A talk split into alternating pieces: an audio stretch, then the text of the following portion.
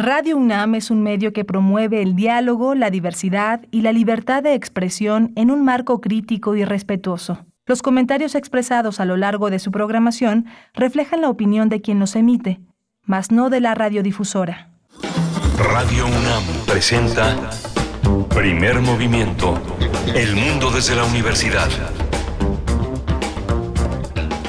Muy buenos días, estamos iniciando primer movimiento, el espacio matutino de Radio Universidad, aquí en Ciudad de México, transmitiendo en el 96.1 de la frecuencia modulada, en el 860 de AM y en www.radio.unam.mx en esta mañana de miércoles, miércoles 23 de febrero de 2022. Llegamos a mitad de semana y son las 7 con 3 minutos, eh, la hora en la que iniciamos de la mano de Frida Saldívar, que se encuentra en la producción ejecutiva. En cabina, Arturo González en los controles técnicos a cargo de la consola y Violeta Berber en la asistencia de producción. Saludo, por supuesto, a la Radio Universidad de Chihuahua, que nos aloja en el 105.3, el 106.9 y el 105.7 durante esta hora, muy temprano por allá, las 6 con 4 minutos en Chihuahua. Gracias, gracias por permitirnos esta alianza. Y mi compañero, Miguel Ángel Quemain, buenos días, querido Miguel Ángel, en la voz, en los micrófonos. ¿Cómo estás? Hola, Berenice. Buenos días.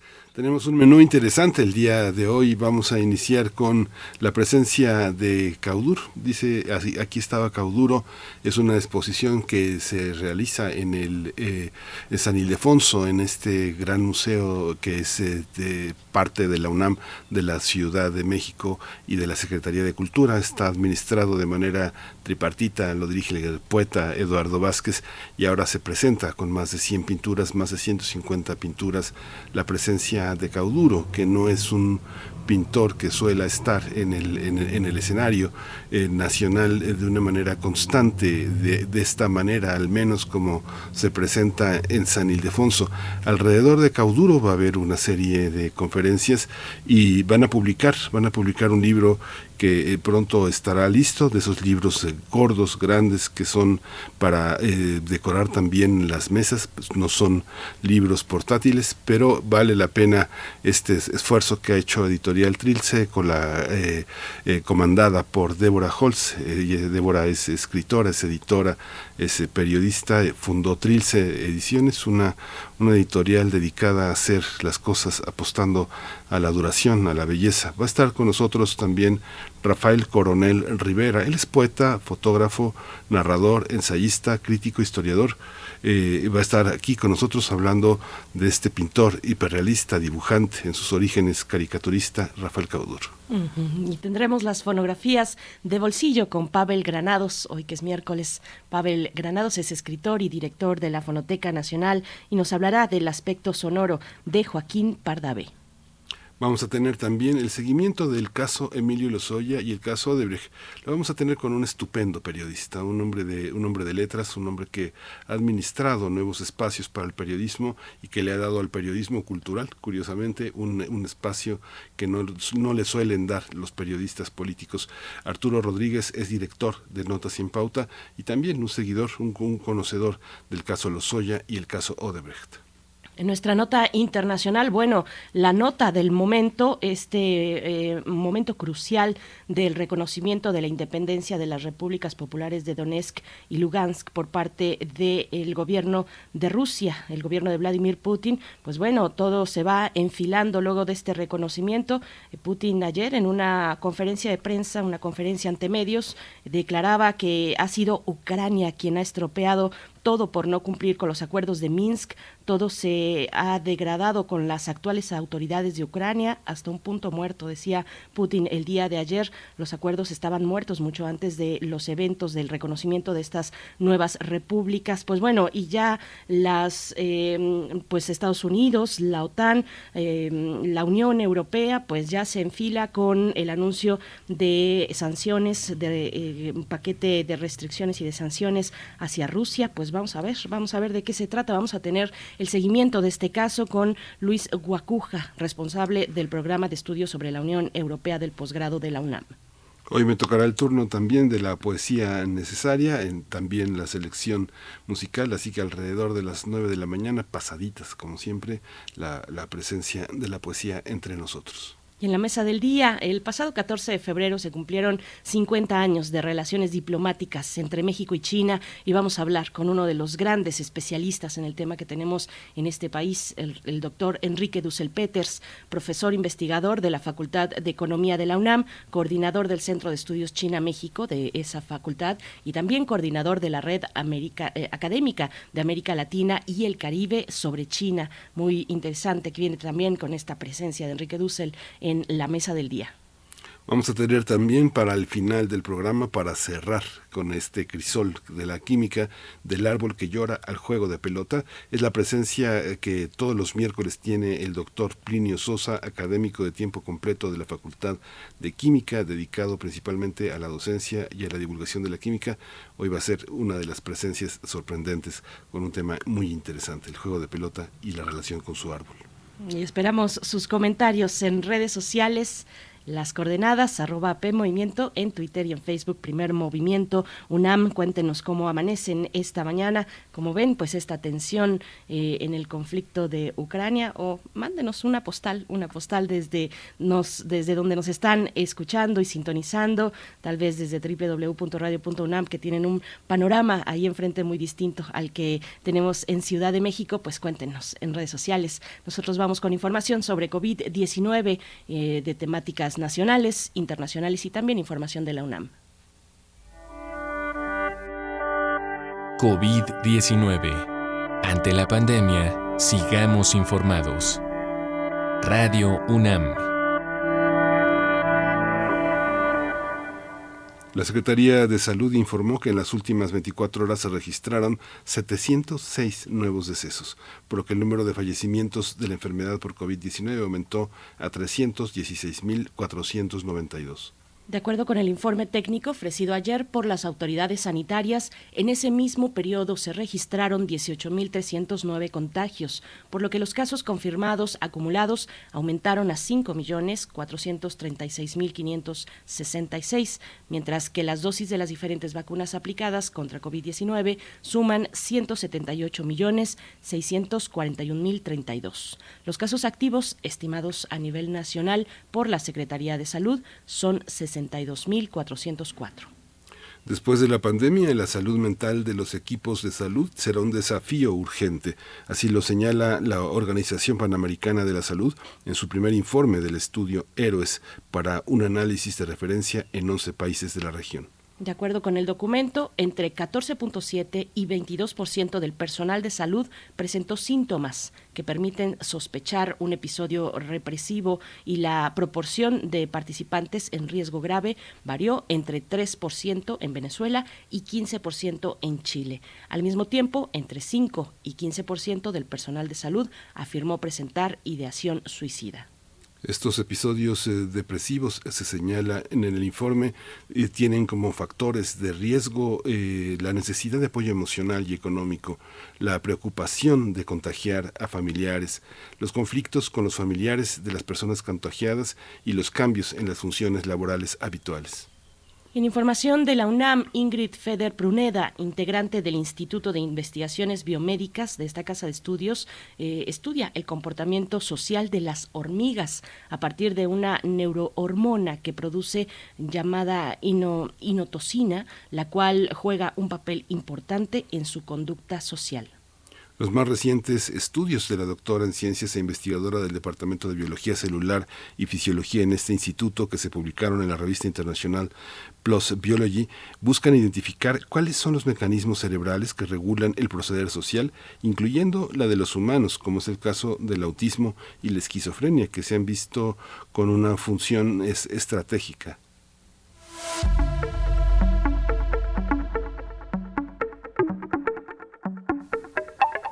Vamos con recomendaciones culturales. Continúa el ciclo de cine de la mano con Totoro y llega a la sala Carlos Monsiváis del Centro Cultural Universitario con la proyección de El Castillo de Cagliostro. Bueno, ni más ni menos maravillosa película. Esto será el día de mañana, no, el día de hoy, miércoles 23 y el día de mañana, jueves 24 de febrero, con funciones de las 12.30, 2.20 4.30 y 6.20 de la tarde. Se trata del primer filme dirigido por Hayao Miyazaki en el año de 1979, una verdadera joya, El Castillo de Cagliostro. Y el costo del boleto de entrada es de 40 pesos. Hay un 50% de descuento a estudiantes, maestros, a miembros de la UNAM, del INAPAM, a los jubilados del ISTE y del IMSS. Pues no se lo pierdan, este ciclo de cine de la mano de Totoro que ahora llega al sur de la ciudad, en la sala de eh, la sala Carlos Monsiváis del Centro Cultural Universitario. Nosotros vamos a ir con música O Pato, a cargo de Joao Gilberto.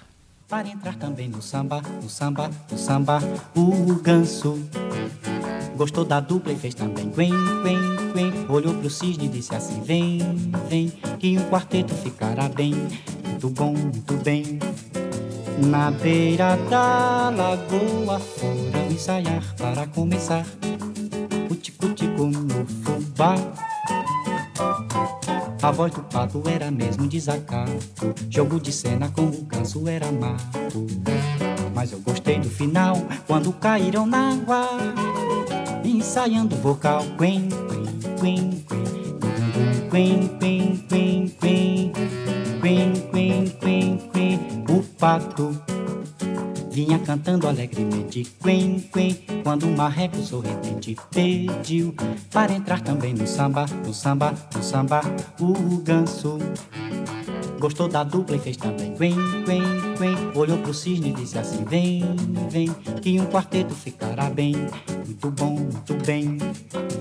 Na beira da lagoa Foram ensaiar para começar O tico-tico no fubá. A voz do pato era mesmo desacato. Jogo de cena com o ganso era mato. Mas eu gostei do final, quando caíram na água. Ensaiando o vocal. Quen, quen, quen, quen. Quen, quen, quen, quen. Quen, quen, quen, quen. Quen, quen, quen, quen. Quen, quen, quen, quen. Quen, quen, quen, quen. Quen, quen, quen, quen. Hacemos comunidad con tus postales sonoras. Envíalas a primermovimientounam.gmail.com Toma nota y conoce nuestra recomendación literaria. Eh, los 100 años del muralismo son el marco para celebrar eh, una, una, una fecha tan, tan, tan importante para la pintura mexicana y Cauduro forma parte de esta celebración. Aquí estuvo Cauduro, es el título de un libro que además busca recuperar su grandeza y complejidad artística. Como parte del proceso de investigación para conformar este libro, se revisaron los diarios de Cauduro, sus cuadernos de bocetos, así como notas y libros que leía, todo ello con el fin de presentar un panorama completo, completo, integral, tanto de su trayectoria como de su vida. Esta obra, publicada por Trilce Ediciones, cuenta con textos de Juan Rafael Coronel Rivera, Dina Comisarenko, Luis Martín Lozano, Gerardo Kleinburg, Rodrigo Castillo y Gonzalo Vélez, y la edición estuvo a cargo de Débora Holtz y, y Juan Carlos Mena. Para los autores del libro, esta propuesta es lúdica y se efectuó en reconocimiento a uno de los artistas más importantes de nuestro tiempo a nivel internacional. Y decir que llegará al Colegio de San Ildefonso la exposición Un cauduro es un cauduro, donde se presentarán a partir del 24 de febrero más de 150 obras originales para celebrar 50 años de su trayectoria como pintor. Vamos a tener una charla esta mañana sobre la obra de Rafael Cauduro a partir de la publicación de este libro. Nos acompañan sus autores. En este momento creo que estamos únicamente en presencia de Juan Rafael Coronel Rivera, poeta, fotógrafo, narrador, ensayista, crítico e historiador de arte, curador, etnólogo y editor. Juan Rafael Coronel Rivera, gracias por estar esta mañana. Bienvenido a Primer Movimiento. Buenos días. Gracias a ustedes por la invitación. Cuéntanos, eh, Juan Rafael Coronel Rivera, ¿cómo, ¿cuál es tu participación en el libro? ¿Cómo observas a Cauduro desde, desde tu perspectiva crítica? ¿Qué significa eh, en este momento editar una especie de catálogo? Es un catálogo de alguna manera de la obra de Cauduro. Bueno, mi participación fue como el realizador de la introducción. Lo que hice fue un panorama en el que coloco a Cauduro en el marco de la historia plásticas del siglo XX y explico qué parte detona, qué parte toma también del siglo XX y qué lo hace innovador.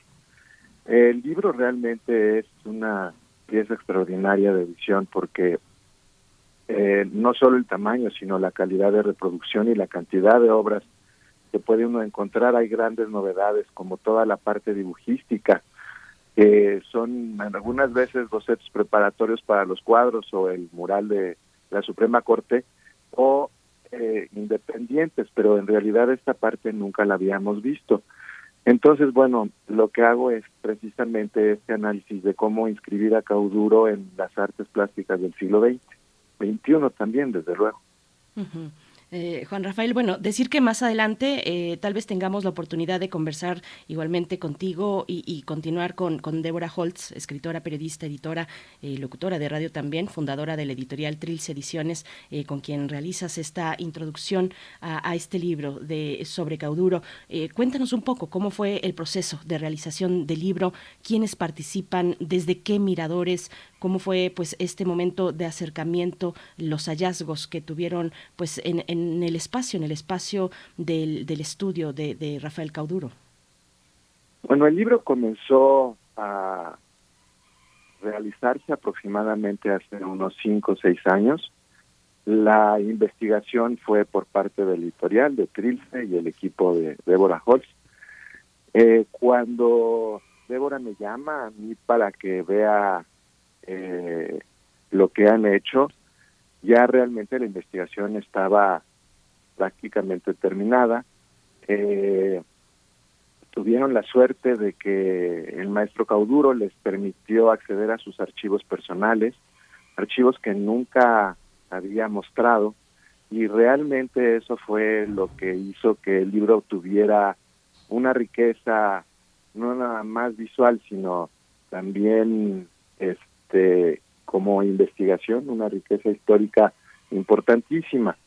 Eh, yo hago la introducción, luego Gonzalo Vélez hace el texto biográfico y analítico de eh, la obra de Cauduro. Es un texto bastante amplio, quizás 100 cuartillas, en el cual va describiendo desde cómo Cauduro viene, la familia Cauduro desde Italia, cómo le interesan todas las cuestiones plásticas del el Renacimiento italiano y de algunos otros autores tenebristas. posteriormente, perdón, ¿eh? posteriormente viene un ensayo de Dina Komisarenko, donde se refiere al dibujo, luego viene un texto del profesor Lozano, que el profesor Lozano se dedica sobre todo a analizar esta parte y su relación con el arte clásico, especialmente europeo. Siento que tiene ahí muchas cosas que ver con el Caravaggio, etcétera. y después hay al final un texto de Kleinburg en el cual se refiere a la obra eh, de Cauduro realizada para teatro. Entonces, en realidad se están abordando todas las facetas eh, del maestro. Dina Comisarenko, además de la parte dibujística, hace un gran análisis muy bueno sobre el mural de la Suprema Corte, que es realmente una de las piezas más importantes de la moralística mexicana, donde Cauduro siento que es ya completamente maduro y está mostrando eh, toda su inteligencia plástica, ¿no? Es un mural que tiene un sentido, está eh, realizado en una escalera, entonces uno tiene la perspectiva eh, de la arquitectura de la escalera, que es lo que le va dando movimiento al mural, al mural, y realmente esto hace que uno sea parte del mural, es una cuestión de orden, como se dice ahora, inmersivo, pero en donde en realidad uno forma parte de la atmósfera del mural. Entonces, en ese sentido, bueno, está totalmente delineada la estructura de Cauduro. Una de las cosas más importantes en el libro, y que creo que todos abordamos, es en relación a la técnica una aportación de Rafael Cauduro junto con Carla Hernández, que era con quien inventaba todas estas eh, extraordinarias trampas de ojo que se ven en sus pinturas y en algunos de sus esculturas, etcétera, porque muchas de las piezas son casi tridimensionales, es toda la investigación matérica que hace Cauduro. Cuando Cauduro empieza a pintar en los años 80, bueno, 70, 80, realmente todas las estructuras que uno observa ahora en su pintura y que uno las considera clásicas no existían. Entonces él contaba que tenía que ir a la tlapalería a buscar materiales porque en las casas de arte no existía en este tipo de eh, materias plásticas para trabajar y en ese sentido es donde viene la gran invención y Cauduro es uno de los liberadores de la óptica en la estructura de la tela, donde pasa de bidimensional de solo dos pistas a tres por el volumen. Y esto es una real revolución. Otra de las partes que considero muy importante es su paso por Nueva York, él cuando hace un par de exposiciones en Nueva York, donde realmente no nada más impacta este el medio mexicano, sino que Nueva York también con este con estas dos exhibiciones resulta ser un suceso. Entonces, bueno, el libro realmente está muy bien establecido desde toda esa parte. En la historia de nuestra pintura, este, ¿cuál eh, de pronto el muralismo atravesó como una cuestión que si bien era figurativa la escuela mexicana de pintura rompe con el gran con el gran abstraccionismo que pues representaron todo este grupo que de alguna manera la cabeza más visible fue Felgueres. Retomar el, el muralismo con un pintor hiperrealista qué significado tiene Juan Coronel es es, eh, parte de una ruptura con el muralismo, una renovación de los espacios urbanos, eh, cómo, cómo inscribir la obra de Cauduro en esta en este detalle que ahora tienes sobre el mural de la Suprema Corte, que eh, representa en ese conjunto arquitectónico, además del centro histórico, donde uno encuentra un mural pues muy distinto a todo lo que está el propio San Ildefonso, el Generalito, todo lo que hay en la Secretaría de Hacienda, en Palacio Nacional, en Bellas Artes. Bueno, como sabemos, el ciclo muralístico inicia hacia marzo de 1921. El primer mural terminado es hacia 1922. Y una de las cuestiones en, principales de cuando inicia el muralismo es la apropiación del mundo indígena. Hay una, una revisión en ese sentido, sobre todo eh, surgida desde la perspectiva nacionalista de la época. Este muralismo, donde participan desde luego Orozco, Rivera, Siqueiros y Tamayo, etcétera, tiene precisamente una revisión hacia los años 50. Pienso que el primero que revisa es Tamayo con los murales que realiza para el Palacio de las Bellas Artes, dos piezas extraordinarias.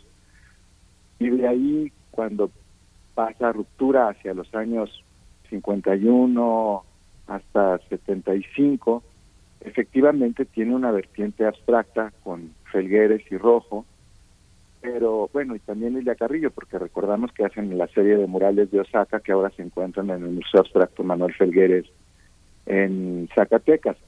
Pero también había una vertiente figurativa donde también se, se seguía revisando la parte tanto indígena como social, porque después se integra toda la visión histórica y social de México.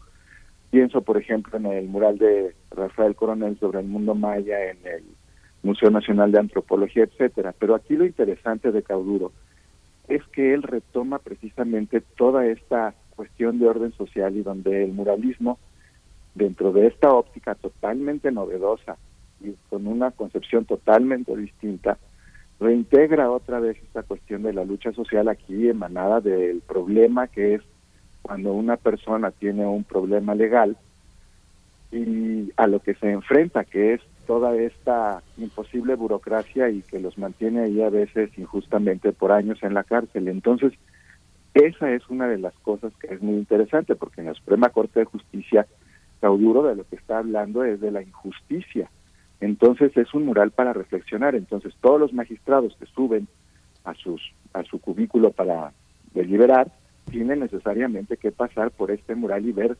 precisamente ese proceso y, y, sin resolver. Entonces resulta muy interesante porque los alecciona y no nada más a ellos, sino nos concientiza a los demás, al público en general, a comprender esta problemática que continúa. Entonces, realmente desde esa perspectiva es una pieza fundamental porque está retomando esta visión de corte social del arte. Luego, como decía ya, la técnica, la estructura misma de la escalera le da estructura a la pieza. Entonces es un recorrido con una agilidad eh, impresionante eh,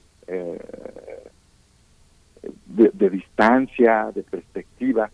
En el texto que escribí hablo que después de Siqueiros, Cauduro es realmente el que renueva completamente la visión estructural de una pieza bidimensional, ¿no? Y en ese sentido me parece muy cercano a Siqueiros. Como sabemos, Siqueiros fue el gran inventor de la primera mitad del siglo XX con las pinturas acrílicas. Él inventa prácticamente todo ese tipo de pinturas fuera del óleo y además con otras, son muchísimas técnicas. Y en ese sentido, yo pienso que Cauduro veía mucho a Siqueiros en esa función inventiva para lograr nuevas cosas al interior de la tela y en la perspectiva.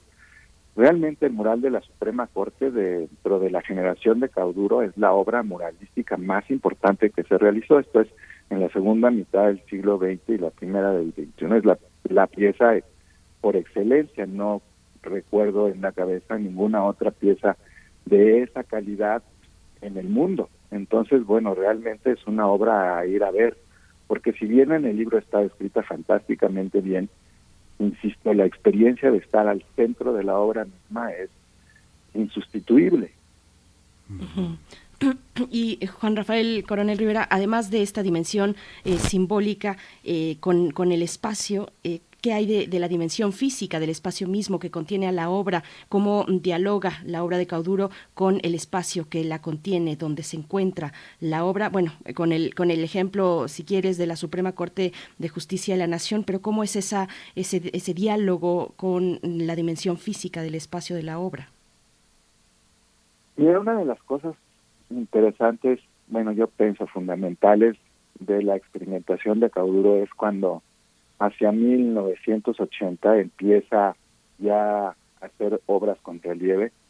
Hubo una pieza fundamental, en el libro también se describe muy bien esto, lo describe, lo escribo yo tanto como Gonzalo Vélez, en el cual toma una idea emanada de la publicidad, que son los anuncios de las truzas de Calvin Klein, y los interviene relacionándolos con la muerte de Marat, que es otra de las grandes piezas del siglo XIX, y cómo va eh, introduciendo él toda esta visión de cómo nos manipula la publicidad, de cómo la publicidad es tan interesante para hacernos ver otras ópticas también del ser humano y lo, y lo fundamental es cómo va él armando todas estas piezas, porque las telas pareciera que tienen hasta, bueno, no pareciera, tienen a veces hasta 30 o 40 centímetros de profundidad, cosa que en ese entonces no se usaba. Además, no nada más es una técnica para lograr un volumen, sino que este volumen permanezca, porque algunos otros autores habían estado tratando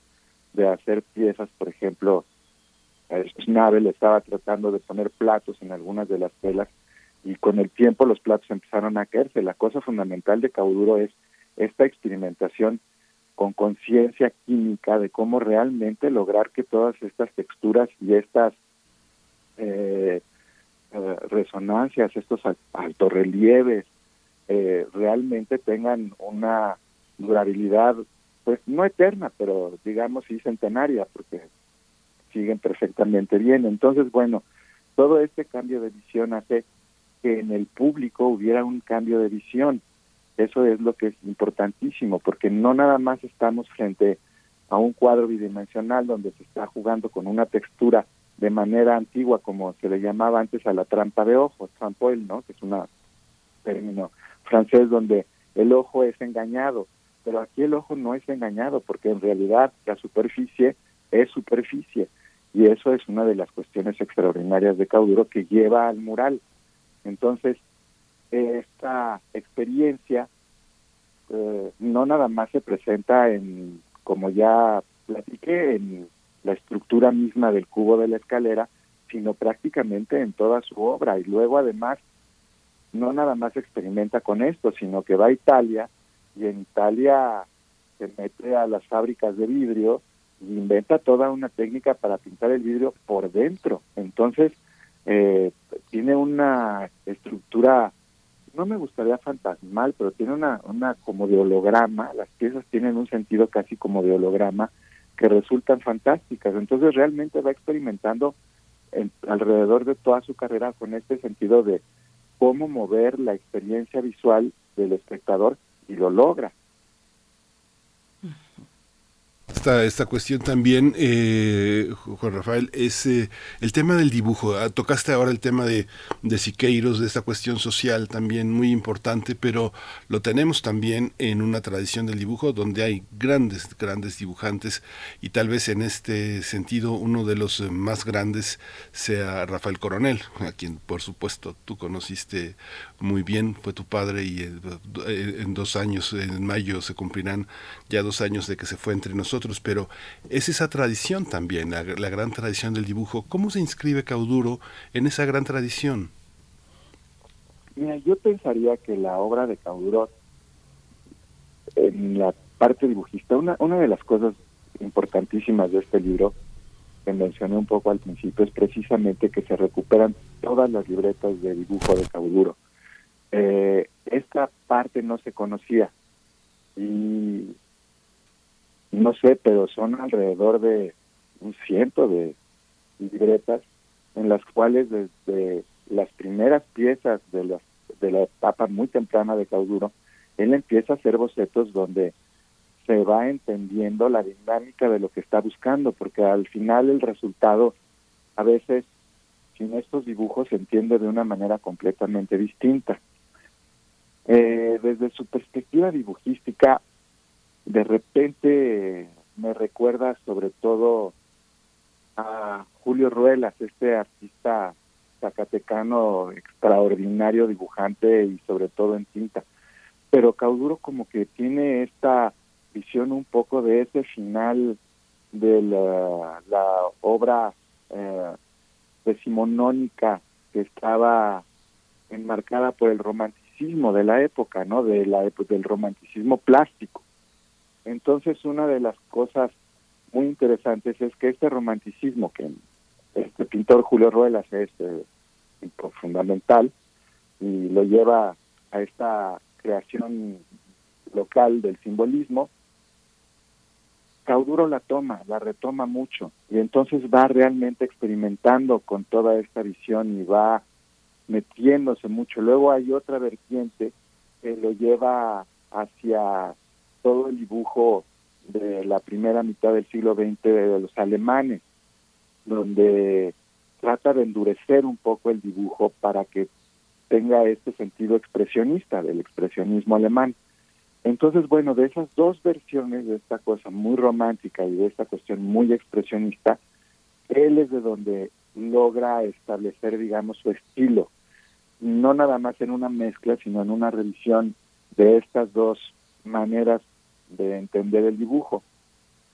Efectivamente, Cauduro eh, observa lo que fue la figuración de ruptura, ¿no? En ruptura hubo tres, cuatro artistas figurativos fundamentales como José Luis Cuevas, Gironella, Forzas y Coronel. De Rafael, una de las cosas que toma es este homenaje a la rata. Él, en estos dibujos que se pueden ver en el libro, hay dos o tres donde hay unos dibujos de ratas y esto sí está hecho directamente en relación a Rafael. Ahora, yo creo que Cauduro, una, una de las cosas interesantes es que no nada más está viendo a estos pintores figurativos, sino a una etapa muy importante de estos pintores. Ellos fundaron un grupo que se llamó Nova Presencia, que fue un grupo que duró muy poquitito, como de 59 a 63 más o menos, en el cual también estuvo Siqueiros y además hubo también una participación de fotógrafos. En eso estaba también Arnold Belkin, etcétera, pero ellos fueron los que realmente retomaron esta cuestión de orden social, pero desde la perspectiva de pintar la al, al individuo de la América Latina, porque en general casi todos los modelos que se estaban usando en esa época en la figuración de esa época, estamos hablando de esta época entre 59 y 60 y tantos, eran de, modo occidental, eran casi todos tomados o estadounidenses o esto, o europeos. y lo que hace este grupo de nueva presencia es retomar al hombre latinoamericano, que es lo que retoma también Rafael Cauduro en muchísimas de sus obras, y pienso también sobre todo en el mural de la Suprema Corte, son los personajes latinos contemporáneos por excelencia.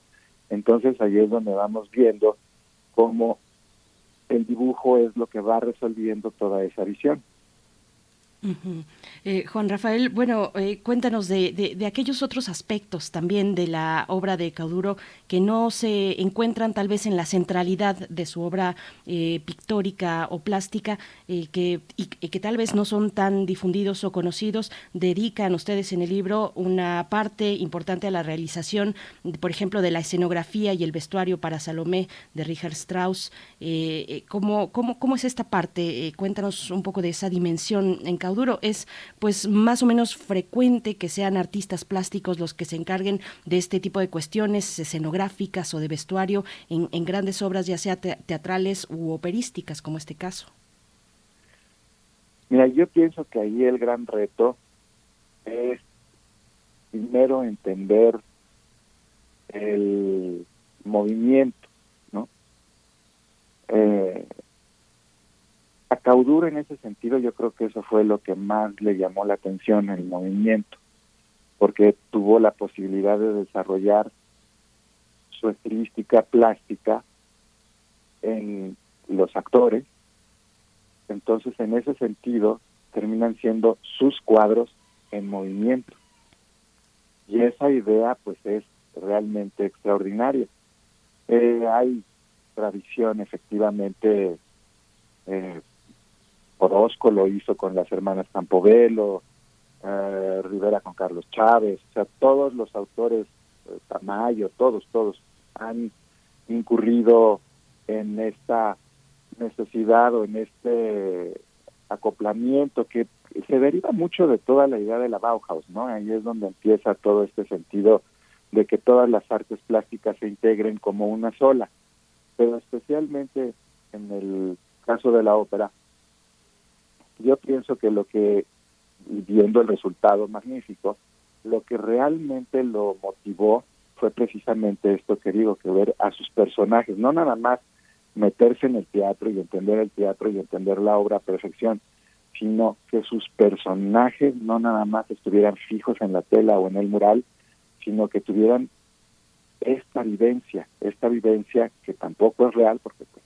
ningún arte es real, no son simplemente apariencias de la realidad, pero cómo sus personajes ven esta apariencia. Entonces, bueno, ese sentido muy barroco le viene perfectamente bien a él. Esta visión también, eh, Juan Rafael, de eh, hacer un catálogo, eh, finalmente el libro del que hablamos hoy también resulta una especie, con toda esta recuperación de eh, documental, resulta una especie de catálogo razonado. Esta es una tradición ya en la pintura mexicana. ¿Quiénes deben de tener un catálogo razonado? ¿Quién debe de costearlo? ¿Qué clase de patrimonio representa? pienso en algo tan difícil de reunir como fue el libro de Walter Gruen sobre Remedios Varo. ¿Cómo eh, este libro sería un equivalente?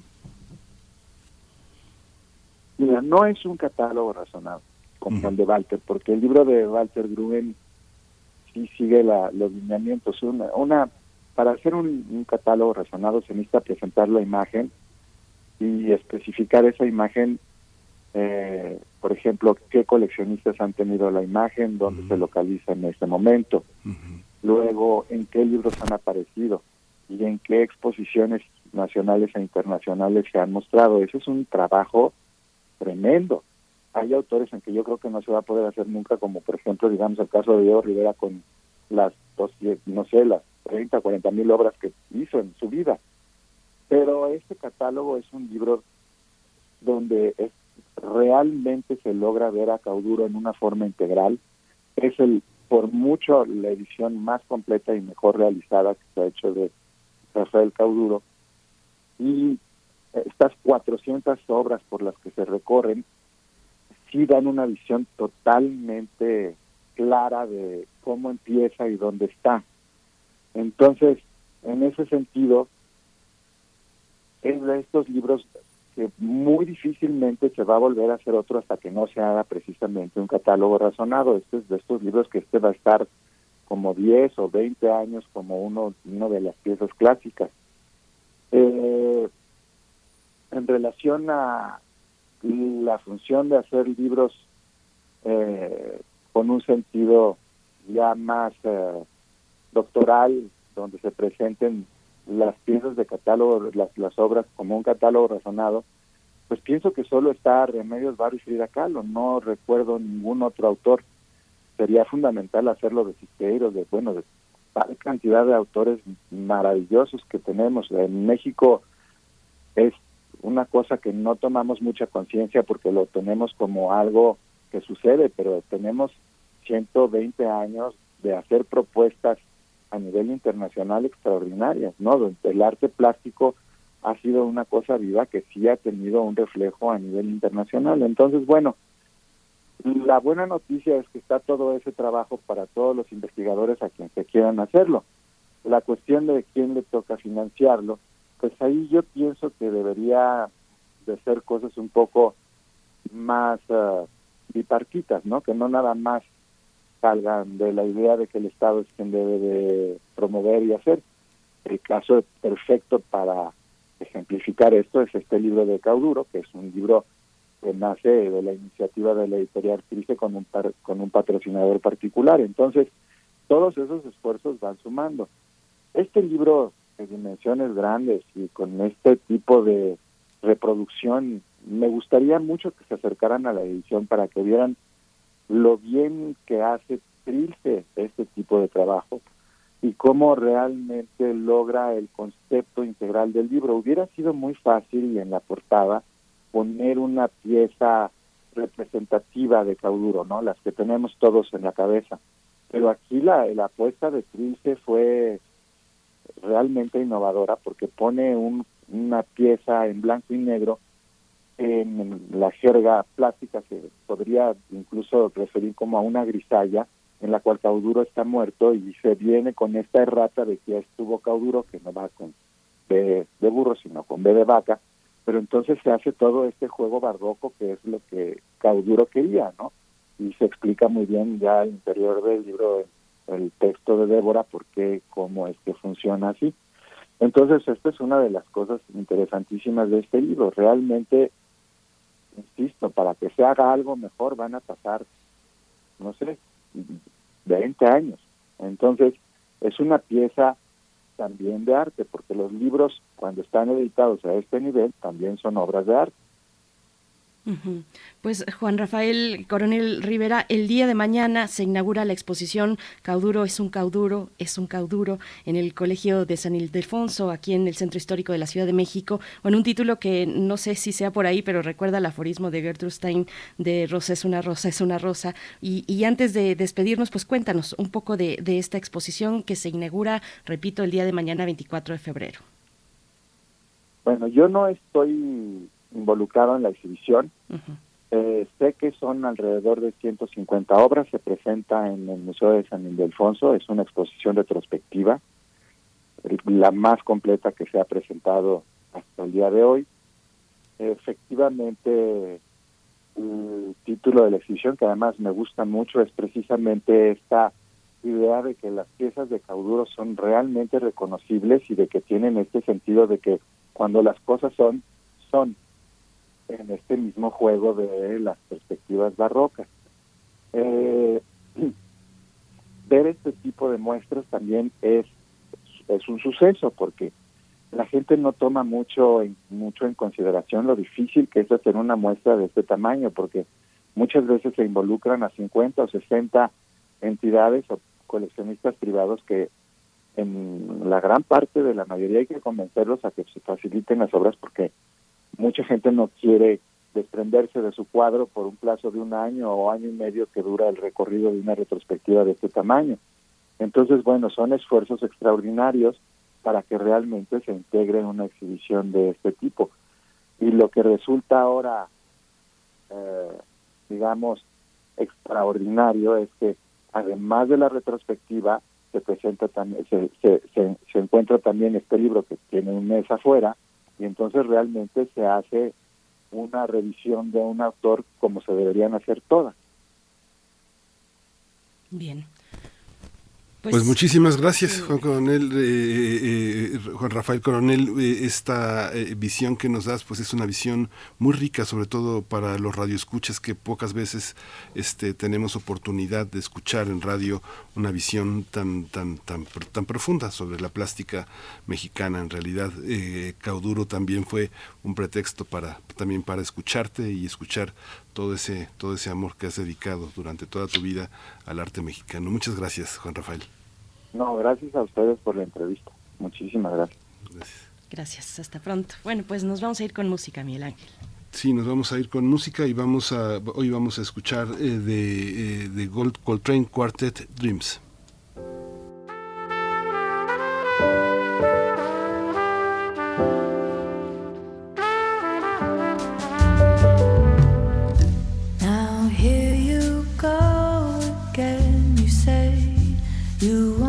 Your freedom.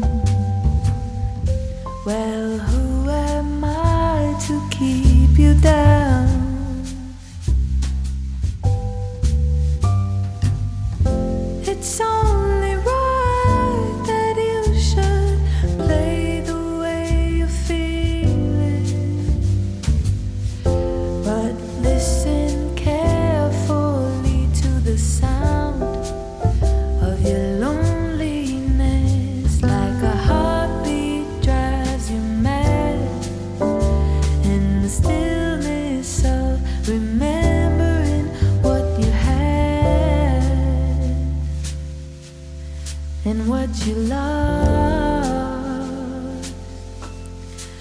What you had and what you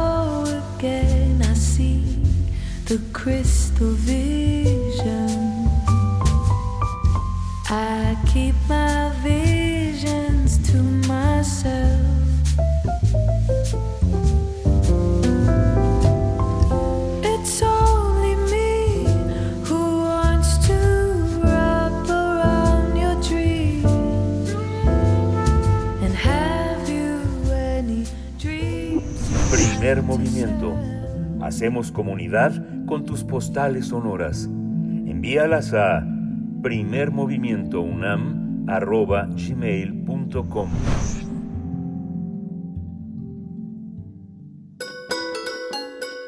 Fonografías de bolsillo.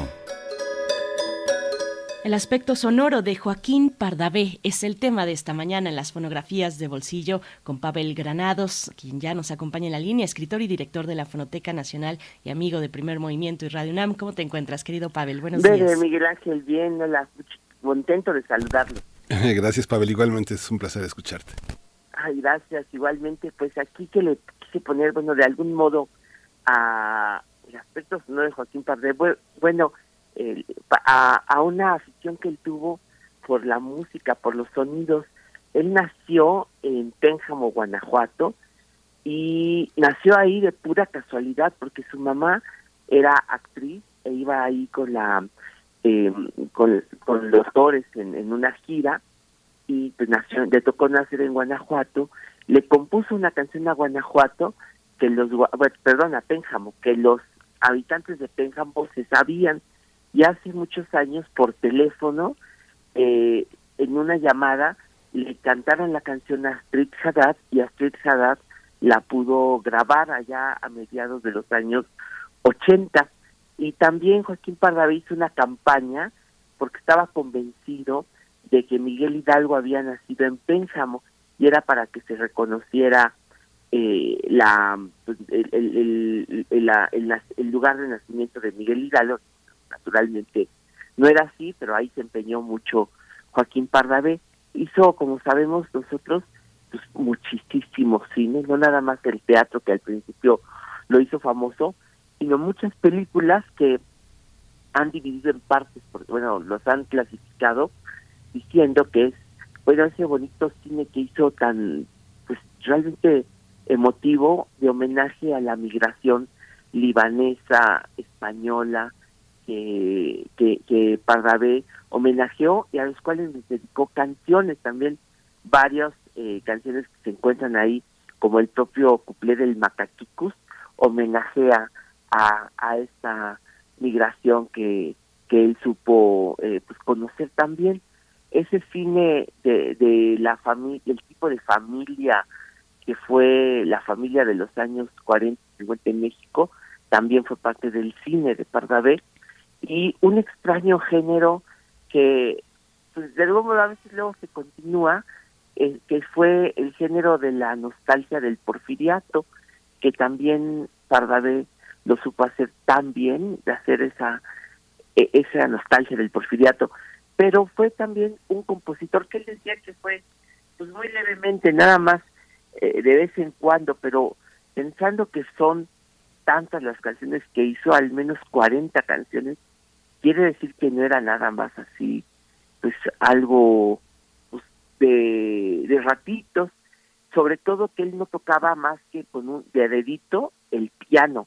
Entonces, cuando se le ocurría alguna grabación, iba y con el dedito iba haciendo canciones que son pues realmente bellas y realmente trascendentes porque han han significado mucho para la canción popular mexicana, solo que cuando acababa esas canciones iba con Mario Ruiz Armengol, que era un personaje también muy cercano al teatro y a Pardavé, y le decía, mira, hice esta canción, pero no sé bien qué hacer, entonces le tocaba con el dedito en el piano, e inmediatamente Mario Ruiz Armengol hacía los grandes arreglos que caracterizaban estas canciones de Pardavé. Habla muy mal luego a veces de la mujer. No, son canciones donde uno dice, bueno, qué feas cosas dice pues del amor o de la mujer, tu pecho de mujer nido de hiena, dice una canción que se llama Falsa. Y quienes han escrito las biografías de Pardavé dicen que no tenía para nada una buena opinión de su mamá. Bueno, eh, hay una canción que traje ahora porque ahí está, dije, ¿de qué escojo? ¿Qué escojo de Pardavé? Tiene unas crónicas verdaderamente bellas.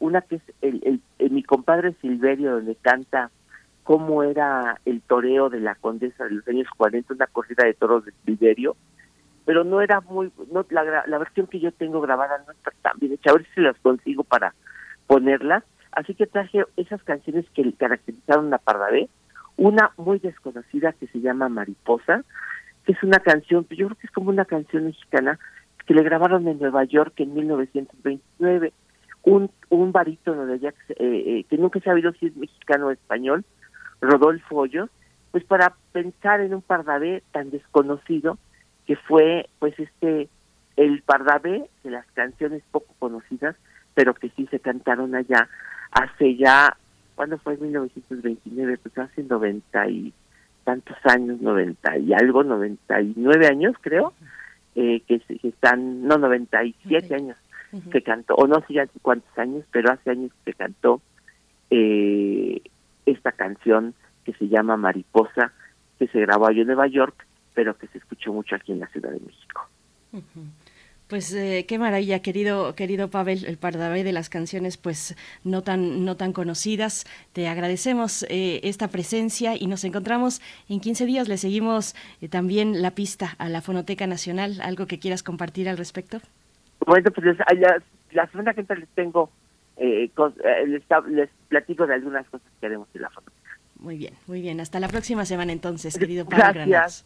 Vamos a escuchar eh, esta propuesta de las fonografías de bolsillo y con esto nos despedimos también de la Radio Universidad en el estado de Chihuahua. Les deseamos un excelente miércoles y el día de mañana nos volvemos a encontrar. Vamos con música y después al corte.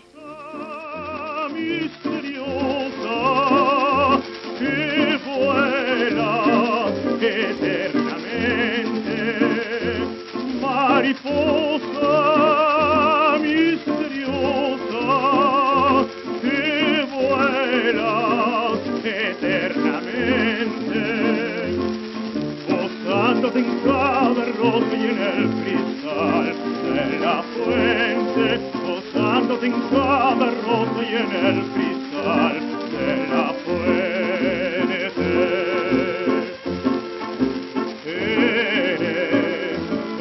Alma errante que va en las alas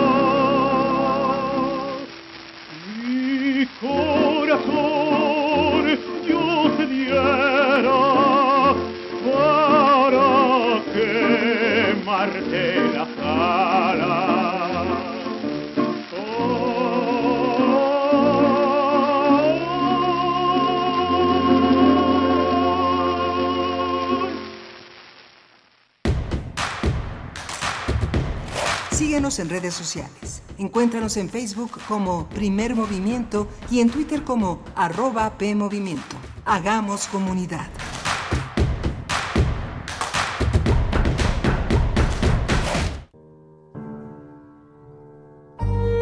La mañana del lunes 21 de febrero de este año, se anunció el fallecimiento del ingeniero Agustín Rodríguez Fuentes, secretario general del Sindicato de Trabajadores de la UNAM, STUNAM, que fundó y ayudó a crecer, y al cual dedicó gran parte de su vida. Rodríguez Fuentes se graduó como ingeniero electricista, egresado de la Escuela Superior de Ingeniería Mecánica y Eléctrica del Instituto Politécnico Nacional. Inició su carrera sindical como delegado en la Facultad de Odontología de la UNAM en la década de los 70, para después volverse presidente de la Comisión Mixta de Escalafón del Stunam. De 1977 a 1980 fue vocal de la Comisión Autónoma de Escalafón de la organización sindical y de 1980 a 1985 secretario de análisis, entre otros cargos, para llegar a la Secretaría General en el año de 1997, cargo que desempeñó hasta nuestros días. También fue parte de la dirigencia de la Unión Nacional de Trabajadores y diputado federal. Un sindicalista de corazón. Agustín Rodríguez Fuentes, agosto de 1950, febrero de 2022. Los deseos de Radio UNAM son que descanse en paz. ¿Sabes que las y los mexicanos que residen en el extranjero podrán participar en el ejercicio de revocación de mandato? Si tienes familiares o amigos que vivan fuera del país, diles que participen. Tienen hasta el 25 de febrero para registrarse. Recuérdales que para que su opinión cuente, deben tener su INE vigente y es muy importante, deben registrarse en la página votoextranjero.mx o en Inetel. La participación únicamente es electrónica para las y los mexicanos que viven en el extranjero. El ejercicio de revocación de mandato va y va muy bien. Este 10 de abril todas las opiniones cuentan. Participa y celebremos nuestra democracia. La influenza es una enfermedad respiratoria que se incrementa en la temporada invernal y puede tener efectos graves en la salud. La vacuna es la mejor forma de protegernos. Acude a tu unidad de salud para vacunar a niñas y niños de 6 a 59 meses, personas con enfermedades crónicas, mayores de 60 y embarazadas. Por tu bienestar y el de tu familia, vacúnense. Secretaría de Salud. Este programa es público, ajeno a cualquier partido político. Queda prohibido su uso para fines distintos a los establecidos en el programa.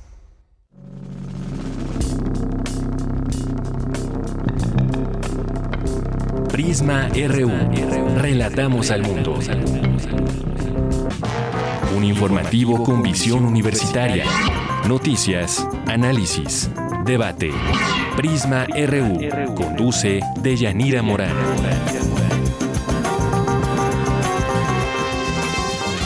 Invitamos a escucharnos de lunes a viernes, de 1 a 3 de la tarde. 96.1 de FM. Radio UNAM. Experiencia sonora.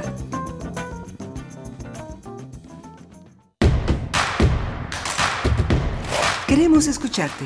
Llámanos al 55 36 43 39 y al 55 36 89 89. Primer movimiento. Hacemos comunidad. Hola, buenos días. Ya son las 8 de la mañana con 4 minutos. Estamos en este miércoles de febrero transmitiendo desde Radio NAM en Adolfo Prieto 133 con, eh, con eh, Arturo González en los controles de la cabina y conectados ya a la radio Nicolaita que como todos los días de lunes a viernes nos enlaza de, eh, de 8 a 9 de, de, la mañana en esa gran radio que casi cumple medio siglo de estar al, al, aire en ese, en ese espacio sonoro que es el de Morelia, Michoacán, en ese gran estado. Ahora en Internet también, también a través de las eh, frecuencias de primer movimiento. Está Frida Saldívar en la producción ejecutiva, Violeta Berber en la asistencia de producción y mi compañera Berenice Camacho en, los, en, la, en la conducción de primer movimiento. Berenice, buenos días. Buenos días, Miguel Ángel Quemain, aquí listos, listas ya para iniciar nuestra segunda hora de transmisión y estar en enlace con el 104.3 de la frecuencia modulada Radio Nicolaita en Morelia, Michoacán. Un saludo a la comunidad de la Universidad Michoacana de San Nicolás de Hidalgo, que por allá ya nos han dicho que nos escuchan, a veces muy tímidamente nos, nos envían algún comentario, pero sabemos que están sintonizando la Radio Nicolaita. Pues es un placer estar con ustedes cada mañana de 8 a 9 de la mañana. Y en este pues en esta hora que inicia tendremos en nuestra nota nacional nos detenemos pues en el avance de eh, en la cuestión de cómo va la revisión de cómo va el caso de Emilio Lozoya eh, en relación con el con Odebrecht finalmente y cómo ha eh, pues reaccionado a últimas fechas la Fiscalía General de la República. Vamos a tener los detalles con Arturo Rodríguez director de Notas sin pauta. Así es que va a venir interesante la nota nacional Miguel Ángel Sí, va a ser muy interesante verlo en la visión de, eh, de Arturo Rodríguez, un, periodista sumamente informado que ejerce no solo eh, la, la opinión, sino que es un reportero en toda la línea, es uno de los periodistas fundamentales que además ha descollado con un espacio muy importante también para la cultura, para el pensamiento, para la reflexión, un espacio inédito en la red que es Notas sin Pauta, vale muchísimo la pena seguirlo, constantemente participa con Julio Hernández en, en Julio Astillero, en, en este espacio de, dedicado al periodismo, va a ser muy muy interesante su participación esta mañana. Por supuesto. Y bueno, mmm, tendremos en nuestra nota internacional el seguimiento al tema de Ucrania con Rusia. Vamos a tener la presencia de Luis Guacuja, responsable del programa de estudios sobre la Unión Europea, del posgrado de la UNAM. Así es que, bueno, un seguimiento a este momento, pues crucial, muy importante, donde, pues, eh, sabemos ya desde principios de semana, el presidente ruso Vladimir Putin ha dado el reconocimiento de, a la independencia de las repúblicas populares de Donetsk y Lugansk. Y, con ello también pues múltiples cuestiones se han desarrollado a partir de ese de ese momento. Eh, una conferencia de prensa muy interesante el día de ayer eh, de Vladimir Putin donde ha dicho que es Ucrania quien, quien fue quien fue Ucrania quien estropeó todo por no cumplir con los acuerdos de Minsk. Y, bueno las restricciones y pues las sanciones que ya han empezado a pues eh, darse lugar las restricciones económicas particularmente desde mm, pues países de la Unión Europea y el mismo Estados Unidos. Así es que bueno em, importante importante este momento fundamental crucial pues eh, muchos elementos a la mesa. Ya también la Cámara Alta del Parlamento de Rusia aprobó el día de ayer le le aprobó eh, este acuerdo de amistad, de cooperación y de ayuda mutua entre Rusia y estas nuevas repúblicas Donetsk y Lugansk. Y también con ello pues se autoriza la movilización de tropas en el extranjero, le autorizan a Putin eh, la movilización de tropas en el extranjero con el objetivo de establecer la paz para esta región eh, de estas repúblicas ahora independientes, repúblicas populares, Miguel Ángel, así es que bueno, muy muy complejo el panorama, ¿no? Sí, va a ser muy interesante ver cómo se, cómo, cómo se despliega este nuevo horizonte que viene de lejos, que viene pues de 70 años atrás de la Guerra Fría y de, la, de lo que el capitalismo y la lucha bipolar marcó como lo periférico. ¿no? Lo periférico es ahora lo que se discute, lo que se pone en el centro de la mesa internacional. Por supuesto, pues bueno, vamos a tener eh, de nuevo la lectura de Luis Guacuja, responsable del programa de estudios sobre la Unión Europea del posgrado de la UNAM. Y antes de irnos con nuestra nota nacional, invitarles a que mm, pues se acerquen a nuestras redes sociales, porque desde el Festival Internacional de Cine Japonés, pues eh, tienen regalos, nos han dado regalos para ustedes, son cinco kits. Y, y bueno, la dinámica es que en esta semana ustedes puedan ver tres películas de la selección disponible en el sitio electrónico Festival diagonal películas. Ahí van a encontrar la selección completa de esta mm, propuesta, de esta edición del Festival de Cine Japonés. Tienen que revisar, ver tres películas y una vez que lo hagan nos comentan, nos comentarán a nosotros en Facebook, en nuestro, mm, nuestro sitio de Facebook, eh, Primer Movimiento UNAM, los tres títulos que vieron y algún comentario sobre esos filmes. Y con eso podrán participar en la rifa que se llevará a cabo el próximo viernes 25 de febrero aquí en Primer Movimiento movimiento, pues bueno, vayan acercándose, bueno, que disfruten, ¿no? Tener la posibilidad de acercarse a esta selección desde el cine, esta propuesta, esta curaduría cinematográfica del Festival Internacional de Cine Japonés, Miguel Ángel. Sí, hablábamos ayer justamente de la posibilidad de que no solo es el cine, sino aprender la lengua, acercarse a todas las eh, manifestaciones culturales que tiene Japón en México, tanto en la industria, en la ciencia, en la tecnología y además en la cocina, en también en la lengua. Es muy muy rico los libros infantiles, todo lo que conocemos como manga y la presencia en distintos en distintas plataformas del cine japonés para niños es algo verdaderamente hay más de, de Japón de lo que de lo que podemos pensar. Así es. Bueno, los detalles están en nuestra cuenta de Facebook. Si se les pasó algún detalle, pues pueden encontrar ahí, buscar en Primer Movimiento UNAM en Facebook. Nosotros ya nos vamos directo con nuestra nota nacional. Nota nacional. La Fiscalía General de la República señaló que el exdirector de Pemex, Emilio Lozoya, y su familia fueron los únicos beneficiarios de los sobornos que recibió de la empresa Odebrecht. La Fiscalía afirma que los más de 10 millones de dólares que la empresa brasileña pagó en México fueron para el exfuncionario y que los recursos se transfirieron a empresas ligadas con su familia. Esto contradice a Lozoya, quien pretendía adoptar la figura de testigo colaborador protegido de la Fiscalía Federal.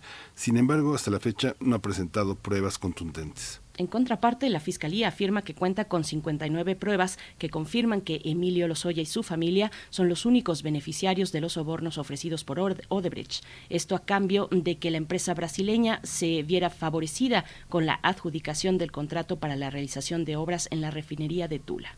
Tras presentar la acusación final, los fiscales le otorgaron la máxima pena, que es de 46 años y 6 meses de prisión, por los delitos de lavado de dinero, asociación delictuosa y cohecho. Además solicitaron que pague otras multas millonarias. Los fiscales también piden que sea su madre, Gilda Susana, que sea condenada, que tenga una condena y piden, exigen una condena para ella de 23 años de prisión, además de pagar 262 mil pesos de multa. Como testigos, la Fiscalía propone a siete exfuncionarios de la empresa brasileña, como el expresidente Marcelo Bahía Odebrecht y Luis Alberto de Meneses Bail, ex jefe de la División de México en la constructora. Pues vamos a tener un análisis del caso Odebrecht y la sentencia contra Emilio Lozoya. Nos acompaña con este propósito Arturo Rodríguez, director de Notas Sin Pauta. Arturo Rodríguez, gracias por estar una vez más, por compartir con la audiencia de Primer Movimiento. Muy buenos días y bienvenido. Muy buenos días, gracias por la invitación, como siempre un gusto. Gracias Arturo. Pues ponerse al día en este caso pues eh, no es eh, necesario, es importante y además nos pone al día de muchas convicciones. Cuéntanos cómo cómo percibes esta este momento de la investigación y cómo se perfila Lozoya como aparentemente un culpable único. Pues mira, creo que estamos como al inicio del proceso que ha seguido la Fiscalía General de la República bajo el mando del fiscal Manero. Y hay que recordar que este asunto empezó a investigarse hace cinco años, todavía en el sexenio de Enrique Peña Nieto. Sin embargo, no llegó a ninguna conclusión cuando la Procuraduría General de la República se convierte en Fiscalía General de la República y es electo Gersmanero y como fiscal general, este proceso se convierte en uno de los emblemáticos y la razón fundamental es que había eh, la intencionalidad eh, manifiesta eh, por el propio fiscal de llegar a los más altos niveles del sexenio pasado con el asunto de los sobornos de Odebrecht. ¿Qué fue lo que pasó? Pues básicamente el resumen sería este. en mayo de 2020, si no me falla la memoria, fue detenido Emilio Lozoya y, en España y, y, repatriado a México o extraditado a México, donde se inició un proceso en el que él ofreció eh, convertirse en testigo colaborador, en testigo eh, de esta causa, donde ya se tenía acreditado que eh, los sobornos habían ido a parar a sus cuentas y de algunos familiares, particularmente de, su madre, la, señora Gilda.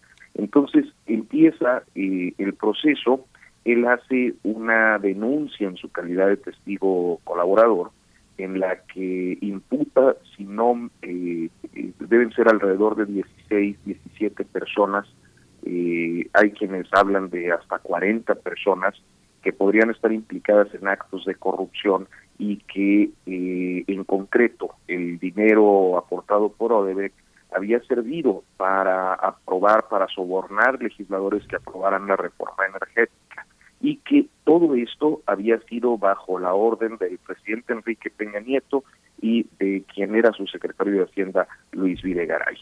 Lo que vemos con el paso del tiempo es que ninguno de estos señalamientos, ninguna de estas acusaciones se sostuvo y eh, en el que la Fiscalía General de la República llega a esta imputación final que estamos conociendo, eh, se presentará esta semana, pues eh, finalmente no se pudo acreditar nada.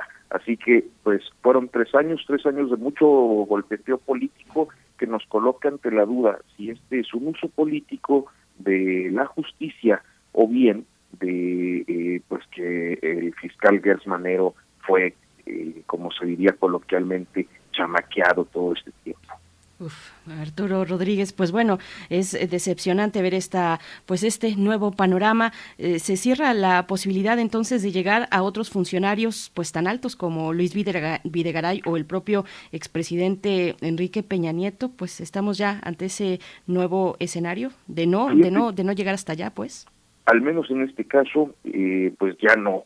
Eh, sería muy difícil que a estas alturas, después de todo este tiempo, Emilio Lozoya nos sorprendiera con una probanza eh, de implicación de más personalidades.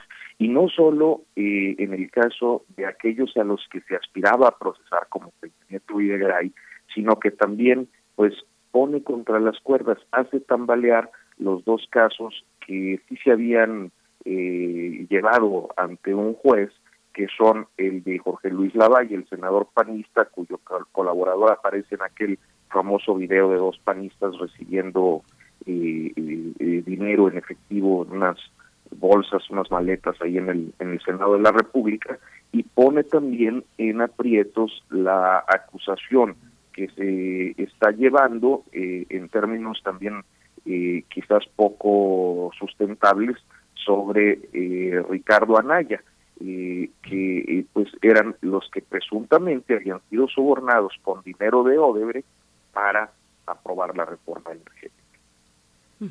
O sea, incluido Ricardo Ricardo Anaya, esa, esa palabra que utiliza, se chamaquearon al fiscal, este implica pues toda una asesoría de, de abogados muy muy este muy avesados, muy, muy experimentados. Se chamaqueó a todos, a todo el aparato de inteligencia de la Fiscalía. ¿Cómo puede ser así, confiar en la palabra de alguien que está considerado como un delincuente con todo y que quiera protegerse, este Arturo? Bueno, eh, o sea, yo, yo pongo las dos posibilidades, ¿no? Que, que los haya chamaqueado o que haya sido una manipulación perversa que eh, daba un, uso, la posibilidad de un uso político de la justicia, porque además todas las acusaciones son muy verosímiles, o sea, cuando uno leía aquel eh, larguísimo escrito que ustedes recordarán, salió la tercera semana de agosto de 2020, muy en el contexto de lo que eh, esa misma semana se publicó. Es decir, eh, aquella tercera semana de agosto de 2020 fue muy interesante porque salió esta denuncia eh, dos días antes de que se presentara en este portal Latinus el video de Tío López Obrador recibiendo dinero. Entonces fue una semana de muchas acusaciones, pero la de Lozoya era importantísima, ¿no? Porque eh, nos llevaba, insisto, de una manera muy verosímil a explicarnos diferentes políticas públicas, eh, diferentes medidas legislativas y eh, la corrupción al más alto nivel. Eh, sin embargo, nada de esto se pudo probar eh, y yo creo que eh, pues es muy claro que o se engolosinaron y fueron chamaqueados con, con la promesa de tantas pruebas o en realidad estaban conscientes de que era prácticamente imposible, pero podían darle largas al asunto para un golpeteo político de los opositores durante todo este era muy atractiva, pues, la versión de, de Lozoya era para, para salivar, pues, y, te pregunto, Arturo, pues, ¿qué significa? ¿Qué significa en, pues eso, en lo simbólico, en lo político, para las promesas de combate a la corrupción del proyecto político que, actualmente gobierna el país? Mira, yo creo que hay dos, dos aspectos, uno es de percepción y otro es de eh, los hechos. A mí me parece que la percepción que queda es de un fracaso, eh, el hecho de haber alargado tanto tiempo este asunto y de haber prometido tanto con este asunto, pues eh, da una sensación de que a la fiscalía la derrotaron. En los hechos se trata de un, de un triunfo. Si lo pensamos, eh, desde los años 80 no habíamos visto a un secretario de Estado ni a un director de Pemex tras las rejas. esto es muy importante, es decir, en 30 años eh, o más, no habíamos observado que alguien del más alto nivel de la vida pública llegara a la cárcel por un acto de corrupción y vaya que hubo episodios, indicios, eh, pruebas de, corrupciones al más alto nivel. Entonces, eh, yo diría eso, eh, queda una percepción por lo mucho que prometía este asunto de derrota, pero en los hechos también creo que vale la pena y es, es justo decir que se trata de un triunfo porque tenemos hoy pues prácticamente a dos eh, exsecretarios de Estado, que a ese nivel es un director de Pemex, eh, en, la cárcel eh, enfrentando procesos por, por corrupción eh, tremenda de, muchísimo dinero y me parece que va a ser difícil para la Fiscalía poder generar esa, esa acentuar o, reivindicar esta conclusión, pero me parece que eh, no, no deja de ser un avance importante. Quizás eh, pues simplemente el problema fue que prometía demasiado este asunto cuando en los hechos de por sí, en sí mismo, era un gran caso. Ahí esta pregunta que hace mi compañera Berenice Camacho sobre lo que se exhibe y lo que se simboliza y esta visión tan equilibrada que propones Arturo es, eh, es un desafío para la 4T eh, justamente apegarse a esta idea que tú propones ahora en el sentido en el que es, es inédito, es importante eh, ver como un triunfo esta esta medida, esta, esta sujeción de, de Lozoya, porque por una parte hay un desprestigio del prismo sin pruebas, ¿no? Digamos, sin, eh, sin personas encarceladas, pero por otra parte hay una campaña en la que el presidente insiste que lo que no mancha tizna. ¿Cómo, ¿Cómo encontrar ese equilibrio? ¿Cuál es el desafío? ¿Es un desafío de comunicación? ¿En qué nivel tendría que expresarse? ¿Lo tiene que retomar también un partido como Morena para, para jalar gente a su, a, a su, a su credibilidad? Pues eh, supongo que uno de los de los uh, aspectos de estos tiempos, de estos tres años, han sido eh, pues un, golpeteo constante de unos hacia otros, pero destacadamente por, por, la notoriedad que tiene eh, el presidente López Obrador en las mañaneras, que muchas veces se ha referido a estos temas, eh, que yo diría casi diario, sobre la corrupción del pasado. Eh, eh, creo que pues el, el, punto es ese, que a veces hay que tener más o menos eh, cierta ecuanimidad a la hora de ver los mensajes políticos, pues porque a final de cuentas eh, son lo que son, son políticos. Y bueno, pues en ocasiones lo que se dice no necesariamente llega a concretarse en, en un acto como pues el que todos esperábamos, ese maxi proceso ese gran proceso que iba a llevar a, a comparecer ante los jueces a, a mucha gente, y porque pues al último lo que se prueba es esto, ¿no? Entonces hay un uso político en el discurso, yo creo que sí, este y bueno, ahora quedará a ver que, que cómo eh, más que la cuatro, más que la cuatro, pero más que el presidente, porque al final de cuentas es un asunto de la fiscalía que teóricamente es autónomo, pues cómo la fiscalía lo presenta eh, en, el discurso público. Maxi procesos que tal vez sí tuvieron esa oportunidad en otros países eh, también relacionados con, Odebrecht. Eh, Arturo, ¿cómo es verosímil para ti pensar que este nivel de corrupción se concentre en un solo funcionario y en su mamá? ¿qué, ¿qué, nos dicen estos otros casos similares de sobornos en otros países de la región donde también operó Odebrecht?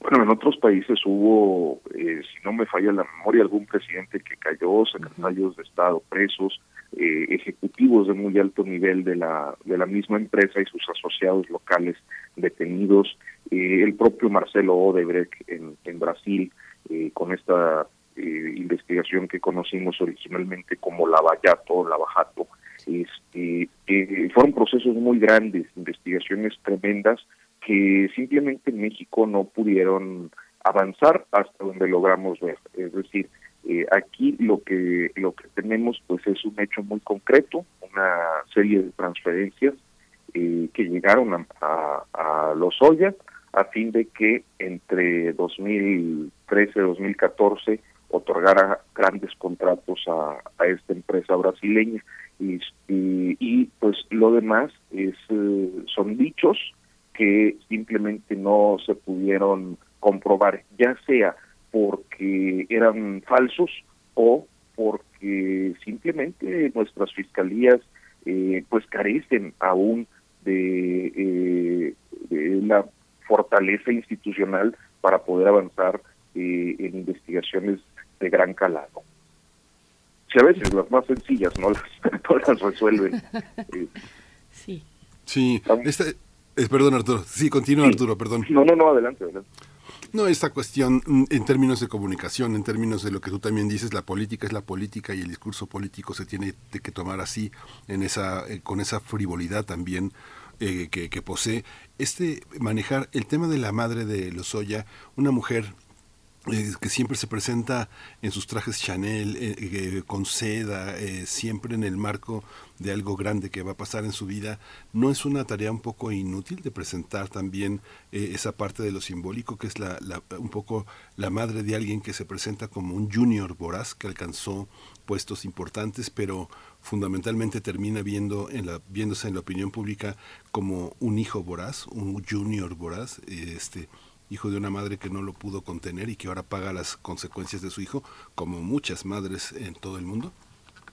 Mm, pues eh, es posible, pero a final de cuentas, eh, en términos de justicia, pues eh, si las cuentas de la señora recibieron los recursos, naturalmente, pues hay una responsabilidad al respecto. creo que en términos simbólicos no se trata solo el asunto de los Lozoya y su madre como tal, sino también lo que representan, y representan una genealogía ligada al poder, una genealogía de eh, generaciones que han eh, sido muy importantes eh, en este país en diferentes momentos. Y ustedes recordan por ahí el tío abuelo de Lozoya, por ejemplo, que fue uno de los sicarios que asesinaron a Francisco Villa, convirtiéndose desde entonces en un hombre muy próximo a, la dinastía sonorense, el abuelo que fue tan amigo y tan cercano de la familia de Gortari, eh, el papá que fue el mejor amigo durante toda su vida de Carlos Salinas de Gortari, secretario de Estado en, el sexenio de, de, Salinas de Gortari. Y bueno, pues Emilio Lozoya, o sea, nada más estamos hablando de cuatro o cinco generaciones que han este, tenido un papel eh, importante, yo creo que también en, la historia de este país, del último siglo. Y bueno, pues entonces se trata también de lo que ese clan o ese tipo de clanes familiares representan en un momento como este, ¿no? No solo de un funcionario corrupto, sino de lo que simbólicamente su nombre, su apellido eh, pesa para la historia de este país. Bueno, pues nos vamos acercando al cierre. Arturo Rodríguez, director de Notas sin Pauta. Eh, ¿qué, qué, ¿Qué oportunidad o, u oportunidades se abren para, para el PRI? ¿Oportunidades de lavarse la cara, de lavarse las manos? ¿Cómo, cómo lo ves? ¿Cómo ves este nuevo panorama? No, yo creo que el, el, el, PRI está, muy, está muy lejos y es muy difícil que logre lavarse la cara.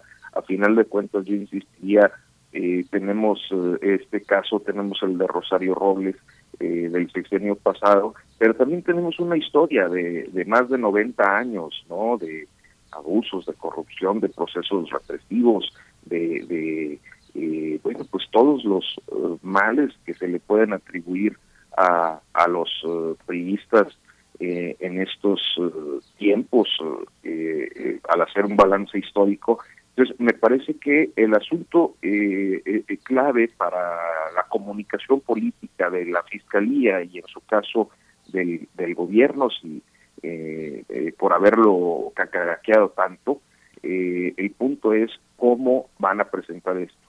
Es decir, sí tienen que buscar la forma de presentarlo como el logro que es y no como la derrota que parece, por tanto que por lo tanto que prometía.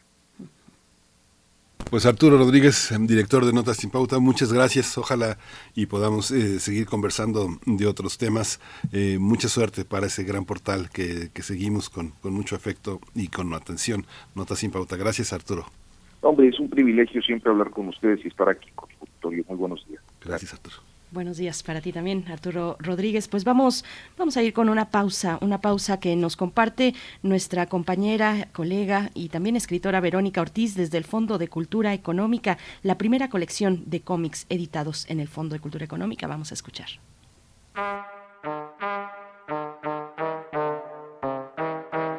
Saludo con mucho gusto a quienes hacen posible el primer movimiento y a todos y todas ustedes, sus seguidoras. ¿A quién no le gustaron los monitos de chico?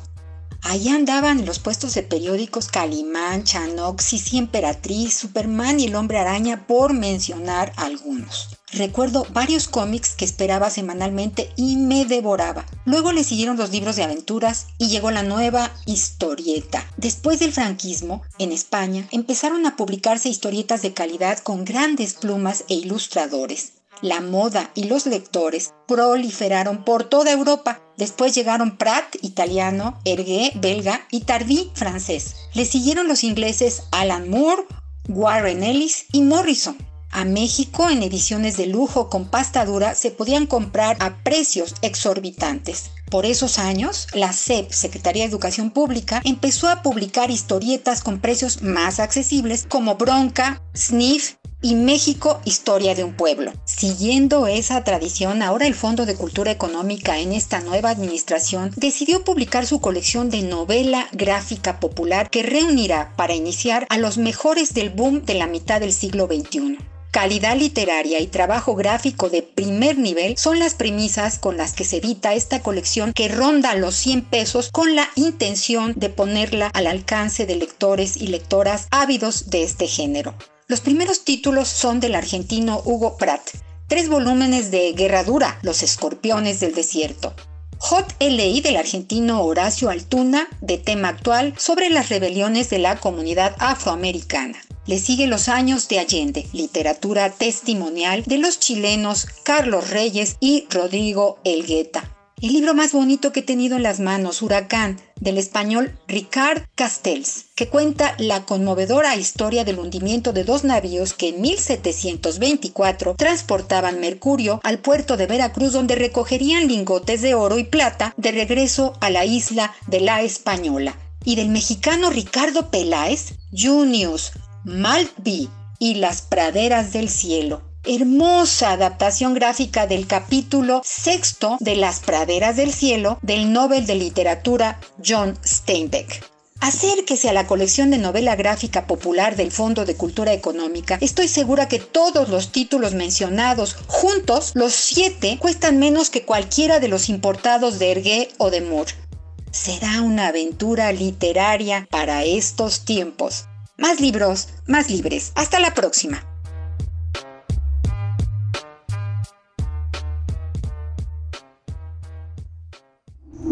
Primer movimiento. Hacemos comunidad con tus postales sonoras. Envíalas a primermovimientounam.gmail.com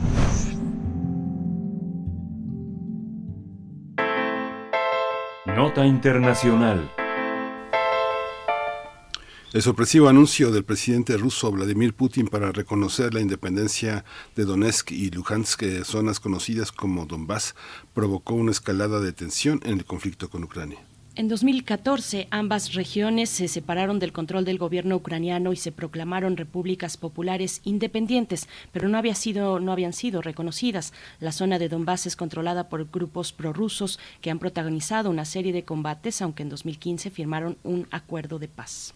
En un mensaje televisivo, Putin pidió a Ucrania el cese inmediato de las operaciones militares contra los separatistas prorrusos. Más tarde ordenó el envío de tropas a la zona. En tanto, especialistas señalan que con esta decisión el Kremlin podría invadir ambos territorios con la excusa de defender a la población prorrusa. Tras el anuncio, diversas naciones condenaron estos hechos. El gobierno de Estados Unidos informó que todo comercio e inversión en las regiones separatistas de Donetsk y Lugansk quedarán, quedará prohibido. A su vez, el secretario general de la OTAN condenó la decisión rusa porque erosiona, dijo, los esfuerzos hacia una resolución del conflicto. Este martes el presidente Joe Biden dijo que este es el principio de la invasión de Ucrania y anunció sanciones contra Rusia. Vamos a realizar un análisis de los más recientes acontecimientos en torno al conflicto entre Ucrania y Rusia y está con nosotros eh, Luis Guacuja. Él es responsable del programa de estudios sobre la Unión Europea del posgrado en la UNAM. Luis Guacuja, querido Luis, bienvenido. Buenos días. ¿Qué tal, Berenice, Miguel Ángel? Un gusto saludarlos a ustedes y al auditorio. Gracias, bienvenido Luis Guacuja. Buenos días. Pues bueno, la versión de Putin es que fue Ucrania y el rumbo de su actual gobierno quienes estropearon todo al no cumplir los acuerdos de Minsk y, pues este temor de tener en sus fronteras a un país, en este caso, que sea aliado de la OTAN. ¿Cómo, cómo se ve? ¿Cómo, cómo ves este, este momento del conflicto?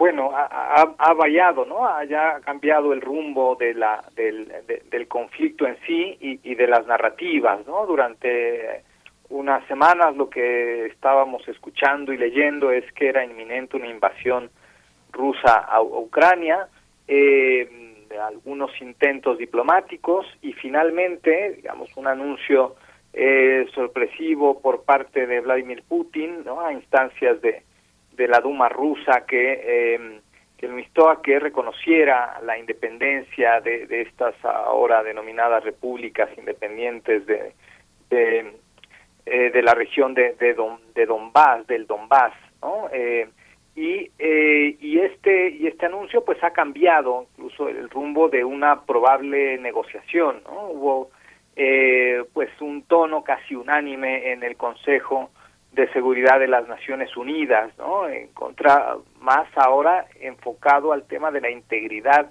territorial de, de Ucrania y estos acuerdos de, de Minsk que, que, ya mencionaron, ¿no? que se firman en 2014, 2015, pero que eh, por un lado pues sí le dan un cierto grado de autonomía específica a, a Lugansk y Donetsk, pero eh, otros compromisos que no se no se llegaron a implementar del todo, ¿no? Y esto fue aprovechado también por Rusia, por un lado, y también el no tener una respuesta clara de Occidente en cuanto a la determinación de eh, la no incorporación de Ucrania a la, a la OTAN. Este tema que ha estado ahí en el aire ha sido el tema central. Estados Unidos eh, diciendo que Ucrania tiene todo el derecho de, incorporarse, aunque sin dar ninguna fecha, y todo apunta a que, a que quizá ¿no? Eh, Ucrania se quede en, un, una suerte de limbo ahí o como un país eh, neutral. ¿no? Eh, esta es una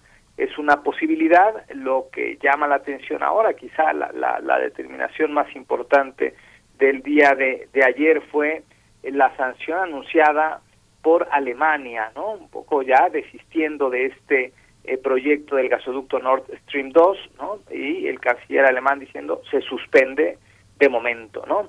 Eh, eh, habrá que ver si esto está dentro de los cálculos, yo pensaría que sí, de Vladimir Putin, pero también sorprende el, el anuncio que da Biden el día de ayer, más que el anuncio en sí. Eh, yo vi a un Biden un poco este eh, debilitado en su propia imagen, incluso fue muy criticado por los republicanos, ¿no? Entonces, quizá esta partida la, la gana Vladimir Putin y a Biden se le acaba el tiempo, están por iniciar las campañas electorales y de aquí a fin de año pues eh, tiene muchos asuntos pendientes enfrente esta manera de, de, poner sobre la escena también las restricciones, la, la manera de apretar a un, opositor a través de las medidas económicas y eh, es, es, es eh, ¿no te parece Luis que configura también un nuevo rostro en la Europa frente a sus eh, frente a sus satélites de alguna manera todo lo que se va a pre, pre, prefigurar en esta composición de la Europa del Este que tiene tiene mucha vocación por ser europea?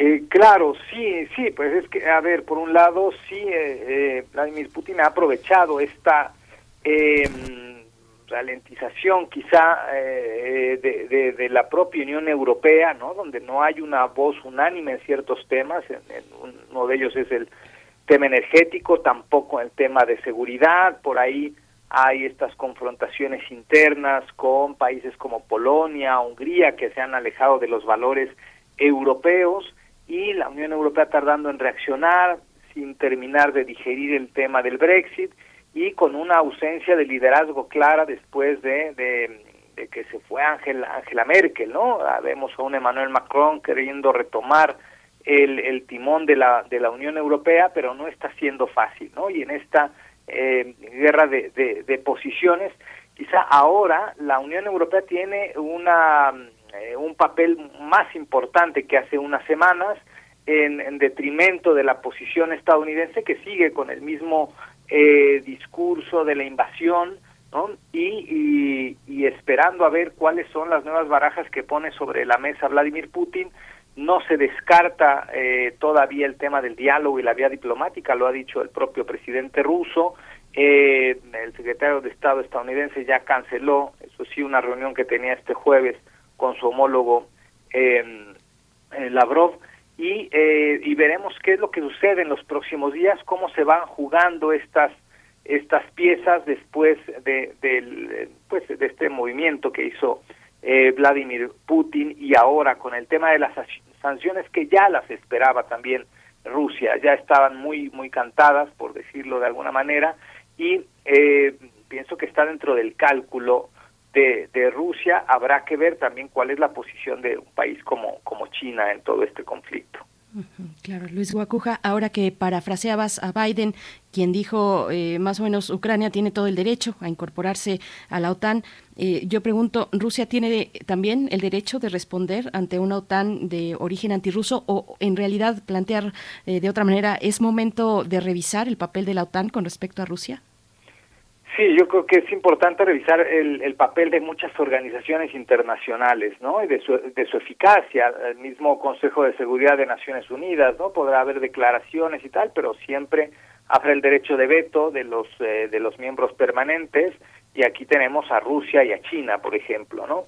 Eh, eh, la OTAN que un poco se, se vio debilitada desde la llegada de Donald Trump a la Casa Blanca eh, aquella amenaza con sacar a Estados Unidos de la organización, que provocó también que la propia Unión Europea acelerara el paso sobre un proyecto de defensa común que fuera independiente de la OTAN, porque la Unión Europea depende en cuestiones de defensa de Estados Unidos vía, la OTAN y por eso apuntaron a este mecanismo de cooperación reforzada eh, llamada la, la, la PESCO, eh, donde sí, pues ahí eh, casi todos los países están eh, de, la Unión Europea de acuerdo con esta eh, con esta nueva manera de cooperar en materia de defensa, pero falta el tema de la implementación, ¿no? Y em, también hay divisiones dentro de la de la OTAN. Hay quien dice que ha crecido demasiado y esto luego en organizaciones internacionales se vuelve una suerte de, de, de lastre, ¿no? Porque es más complejo el tomar decisiones y ante un mundo que se mueve muy rápido, lo que necesitamos es justamente lo contrario, que se puedan tomar decisiones claras, eh, contundentes y de manera eficaz, ¿no? Entonces, quizás es una buena oportunidad para, para revisar muchas cosas, ¿no? La versión rusa es que la OTAN pues se ha expandido demasiado, ¿no? Casi ha rodeado al territorio ruso y que esto amenaza su seguridad y que los rusos lo que hacen es defender justamente eh, este, este tema de seguridad y ahora, bueno, pues lo que dicen es que apoyan a, estas dos repúblicas independientes em, de, Ucrania con toda la, irregularidad alrededor de, este reconocimiento y el nerviosismo de Occidente es que puedan ahora, digamos, ya, ya lo pidió eh, Vladimir Putin, que puedan ingresar, digamos, fuerzas militares a, a, a, a Lugansk y Donetsk eh, vamos a ver cómo, cómo se va desarrollando el tema en los próximos días, pero eh, la negociación tiene que apuntar hacia otro lado. Parece descartado ahora el tema energético que estaba muy presente días antes y ahora el tema fundamental será el tema de seguridad, el tema de la OTAN, el tema de esta vecindad al fin y al cabo que tiene Rusia con, con Europa y esto quizá aleja un poco, insisto, a Estados Unidos de la escena en, en perjuicio de, ya la, la, de por sí eh, maltrecha popularidad de Joe Biden en Estados Unidos.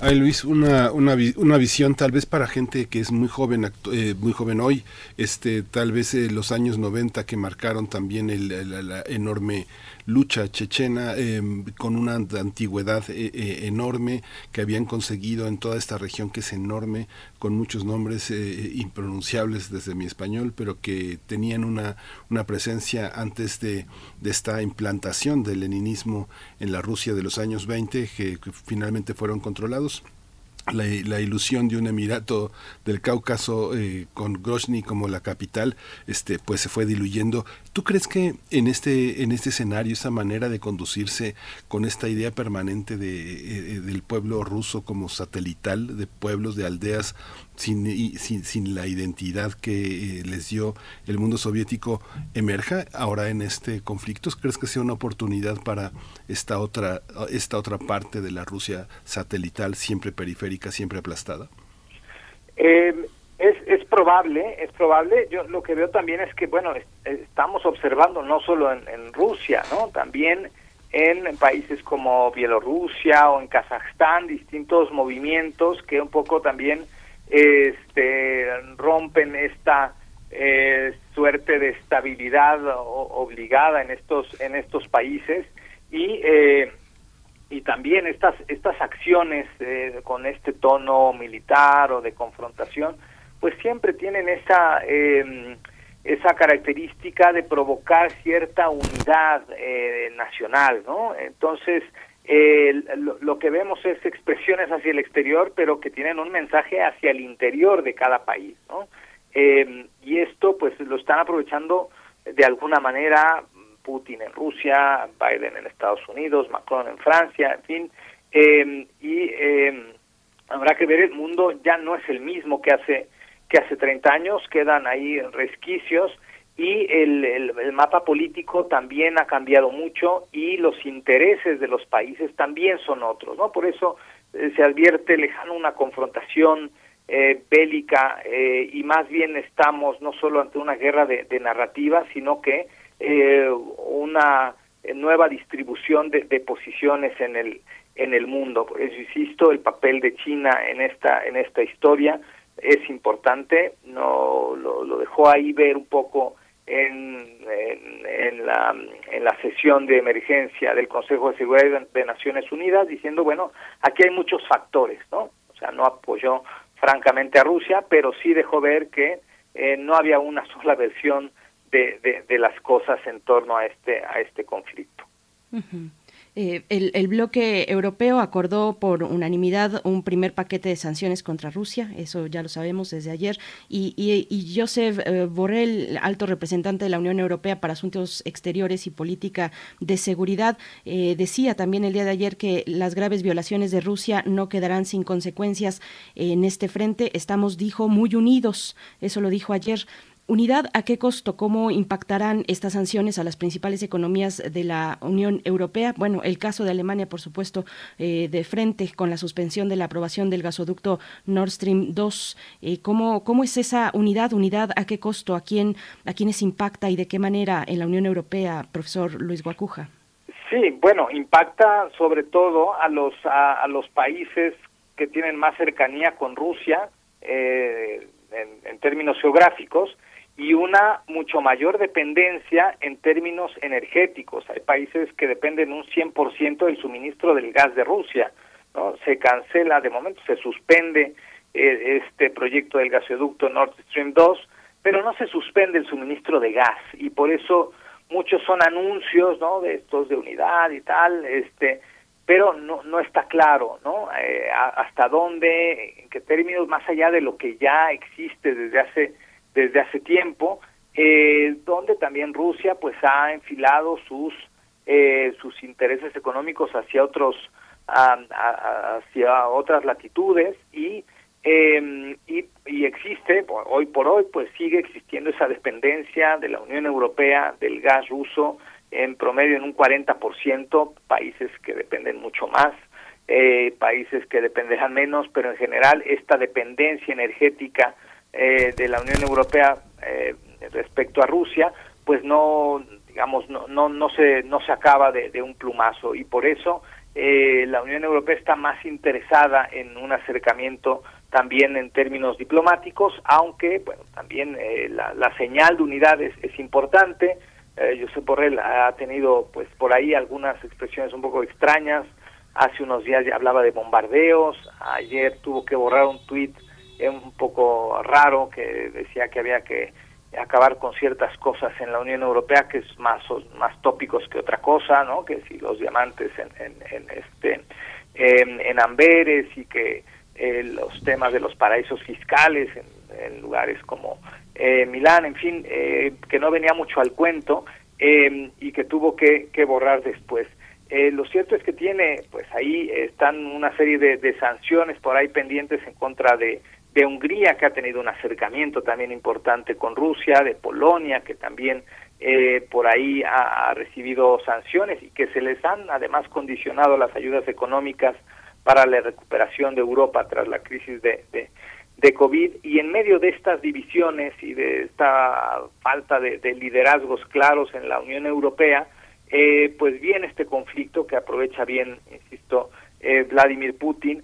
Eh, y es una oportunidad también para Europa para salir quizá un poquito más eh, fortalecida en cuanto a, a posiciones eh, comunes, que no es fácil en temas de seguridad, eh, pero, insisto, la dependencia energética que tienen de Rusia los obliga eh, no solo a anunciar sanciones, sino a, un acercamiento diplomático y a negociar sí o sí con Rusia. Bueno, Luis, ya nos estamos eh, eh, acercando al final, pero quería preguntarte también si tú percibes que la política de, de, Biden tiene que ver con una convicción de que el resto del mundo existe, de que existe auténticamente como diferencia, como posibilidad de alteridad, de diálogo, y, si esto implica que en Estados Unidos la guerra deje de ser como el negocio fundamental que intimida al mundo. ¿Tú crees que, eh, cómo, cómo piensas estas, estos dos temas? Eh, bueno, sí, eh, a ver, es, es, complicado porque no podemos eh, olvidar el, todo el, fracaso que significó la retirada de Afganistán, ¿no? Y las críticas que, aunque no era un plan inicial de Biden, pues le tocó pagar el costo, ¿no? No solo de, una salida de, de Afganistán caótica, sino eh, las críticas, sobre todo del Partido Republicano, en un momento determinante. Quizá también Estados Unidos se tiene que replantear eso. Ha tratado de recuperar una posición en el mundo que perdió en los últimos años.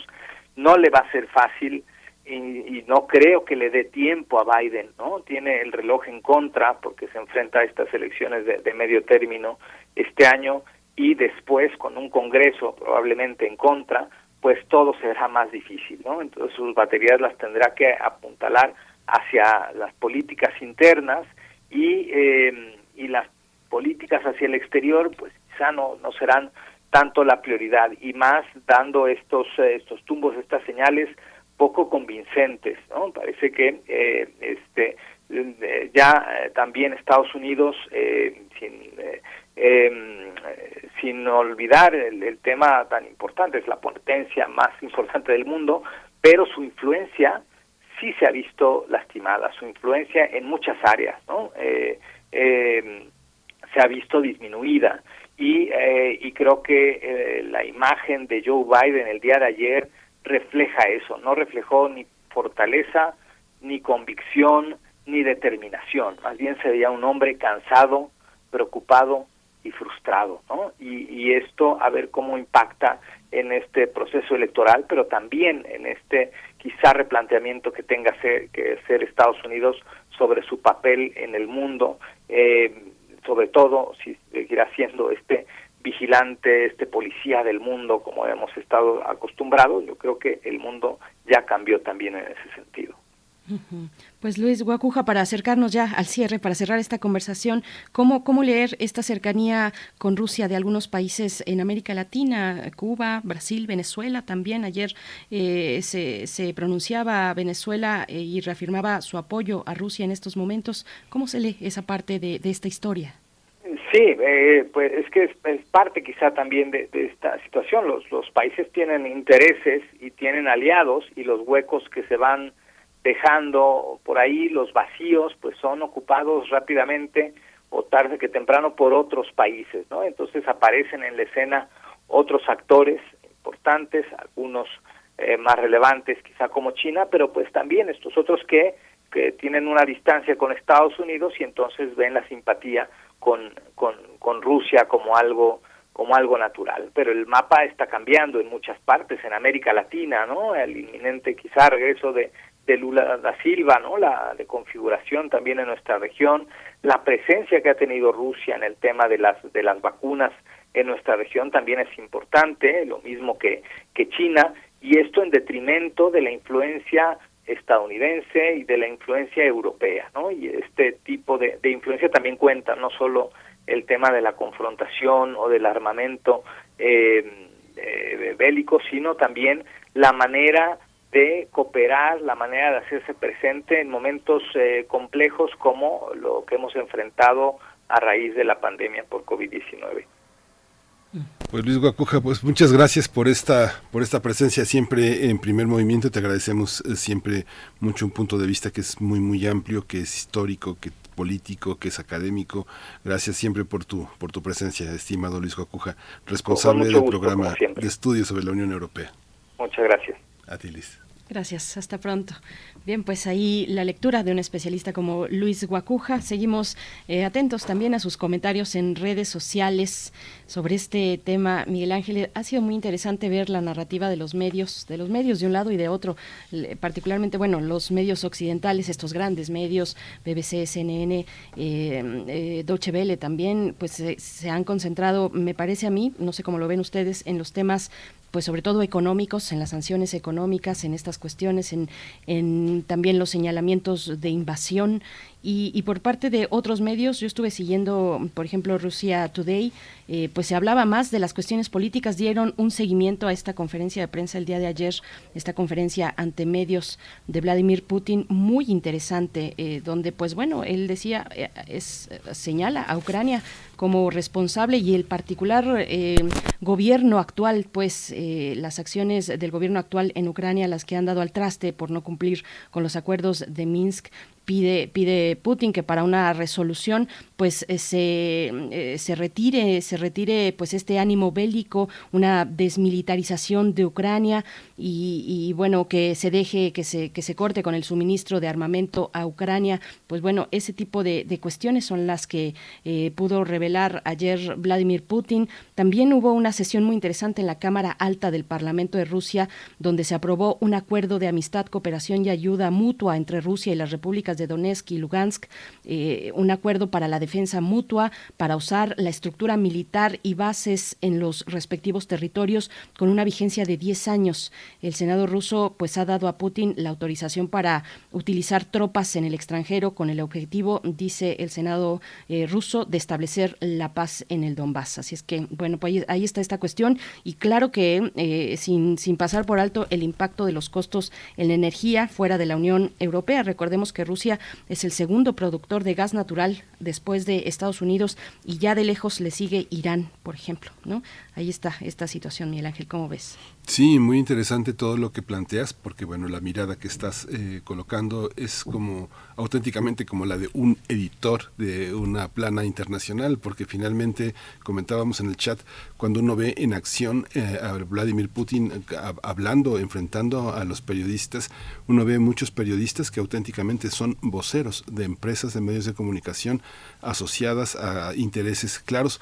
Hay otros que con un profundo espíritu ético cuestionan a Putin, pero uno ve un hombre que me imagino que para la sociedad rusa debe de ser hipnótico, muy, muy, es un hombre muy inteligente, con muchísimo humor, eh, de las respuestas que da parece que son las respuestas que, que, estuvieran por escrito. Es muy interesante darle la amplitud a esto que generalmente aparece como un cable, como un flasheo de información entre líneas, Rusia hizo, Rusia dijo, etcétera. Muy interesante tu apunte, Berenice. Pues bueno, coméntenos en redes sociales. Ya eh, por acá nos, nos van diciendo, dice R. Guillermo, el enfrentamiento es entre Rusia, entre Estados Unidos y Rusia, todo lo demás es una danza, nos dice por acá. Bueno, pues estamos llegando ya en realidad al cierre de esta hora para despedirnos de la radio Nicolaita. Son las 8 con 59 minutos, rápido se nos vino el tiempo. Vamos a hacer un corte y volvemos a la tercera hora aquí en Primer Movimiento. Síguenos en redes sociales. Encuéntranos en Facebook como Primer Movimiento y en Twitter como arroba PMovimiento. Hagamos comunidad.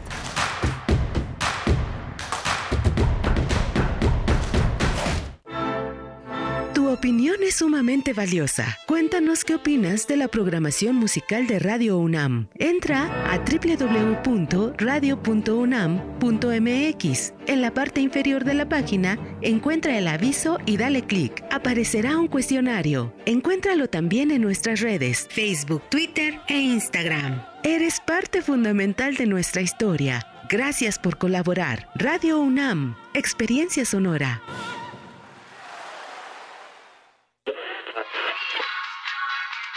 Dijeron que el video mataría a la estrella de radio. Pero no fue así. Tenemos casi 23.000 audios disponibles en nuestro podcast. Conoce nuestras series, radioteatros, barras, adaptaciones y otras joyas radiofónicas del pasado en www.radiopodcast.unam.mx. Disfruta a toda hora Radio UNAM. Experiencia sonora.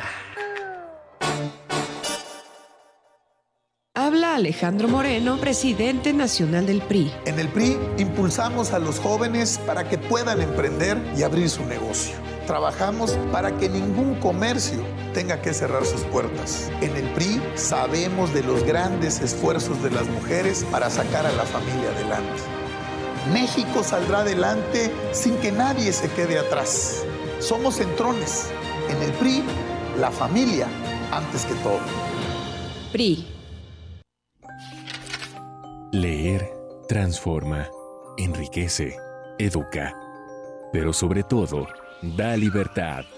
43 Feria Internacional del Libro del Palacio de Minería, un clásico de la Ciudad de México. En formato virtual, encuéntranos en redes sociales como arroba filminería, del 24 de marzo al 3 de abril de 2022. Te esperamos a partir de las 11 horas.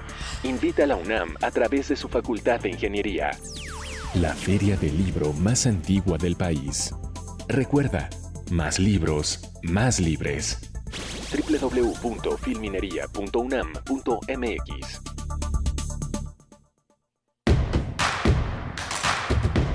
Encuentra la música de primer movimiento día a día en el Spotify de Radio UNAM y agréganos a tus favoritos.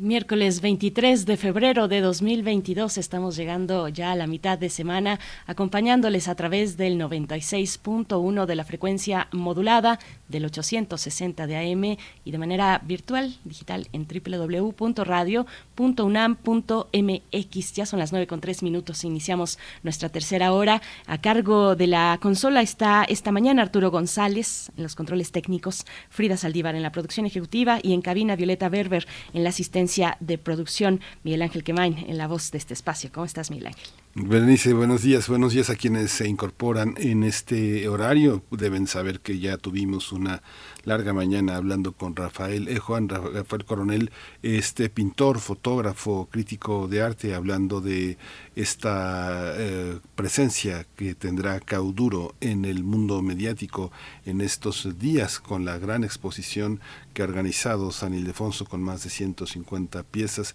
con la edición de un libro eh, de arte en Trilce Ediciones. Y en fin, la presencia de Cauduro, un pintor hiperrealista, complejo, muy rico, parte de la, de la polémica en la que vive el arte contemporáneo mexicano entre el muralismo, el arte abstracto, el, el, eh, mundo figurativo y la emergencia de nuevos lenguajes en, en, la pintura. Muy interesante el diálogo que tuvimos con, con Coronel.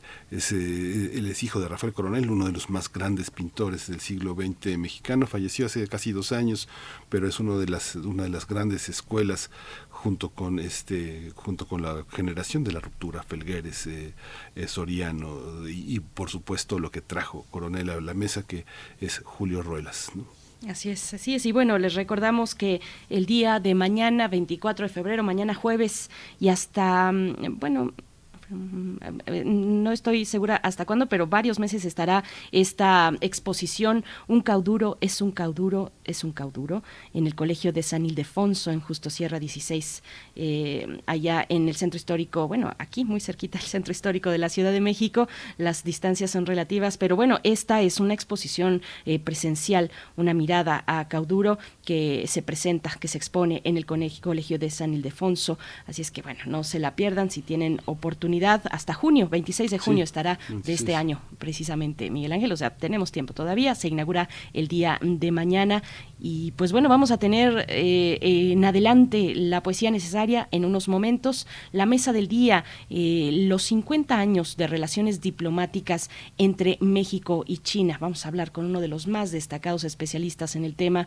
sobre todo desde la visión económica, el doctor Enrique Dussel Peters, profesor investigador de la Facultad de Economía de la UNAM, coordinador del Centro de Estudios China-México también ahí en la Facultad de Economía y coordinador de la Red Académica de América Latina y el Caribe sobre China. Se cumplieron estos 50 años de relaciones diplomáticas el pasado 14 de febrero. Fue, eh, fue un 14 de febrero de 1972 la fecha que marca el inicio de esta relación. Pues va a ser muy, muy interesante el acercamiento que nos pueda compartir eh, el doctor Enrique Dussel-Peters, Miguel Ángel. Sí, uno de los grandes especialistas en el tema y que ha nutrido toda esta experiencia con una gran cantidad de documentos y de, eh, documentos eh, que están a la disposición de todos los universitarios y de toda la gente que está interesada en esta relación.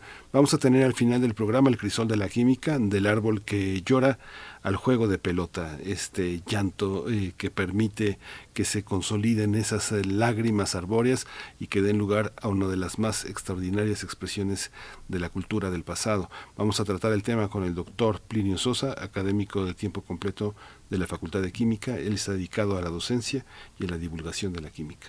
Así es, pues bueno, esto para la hora que todavía tenemos por delante. Hay comentarios en redes. Eh, R. Guillermo dice, la actualidad de la batalla por el gas y petróleo da una impresión de fracaso en cuanto a las energías verdes, nos dice eh, R. Guillermo. Bueno, pues hay que preguntarle a Alemania, eh, eh, pues eh, eh, en este proceso que se encuentra de descarbonización y de abandono de las energías nucleares, pues en este momento le agarra esta crisis, le toma así a Alemania esta crisis frente a Rusia, donde pues de nuevo ya sabemos se ha, se ha dado la suspensión de la aprobación del gasoducto Nord Stream 2, que está listo desde septiembre de 2021 con una inversión de 10 mil millones de euros. Y pues bueno, así está, no la tiene nada fácil Alemania, especialmente siendo un país con, con una gran industria y siendo el gas ruso pues eh, tan importante con una representación del 40% en la Unión Europea, una Unión Europea pues que pues como, como el mundo de, en ese hemisferio estamos todavía en un invierno, todavía la demanda pues me refiero que sigue siendo alta por el invierno y está ahí pues estas restricciones del gas.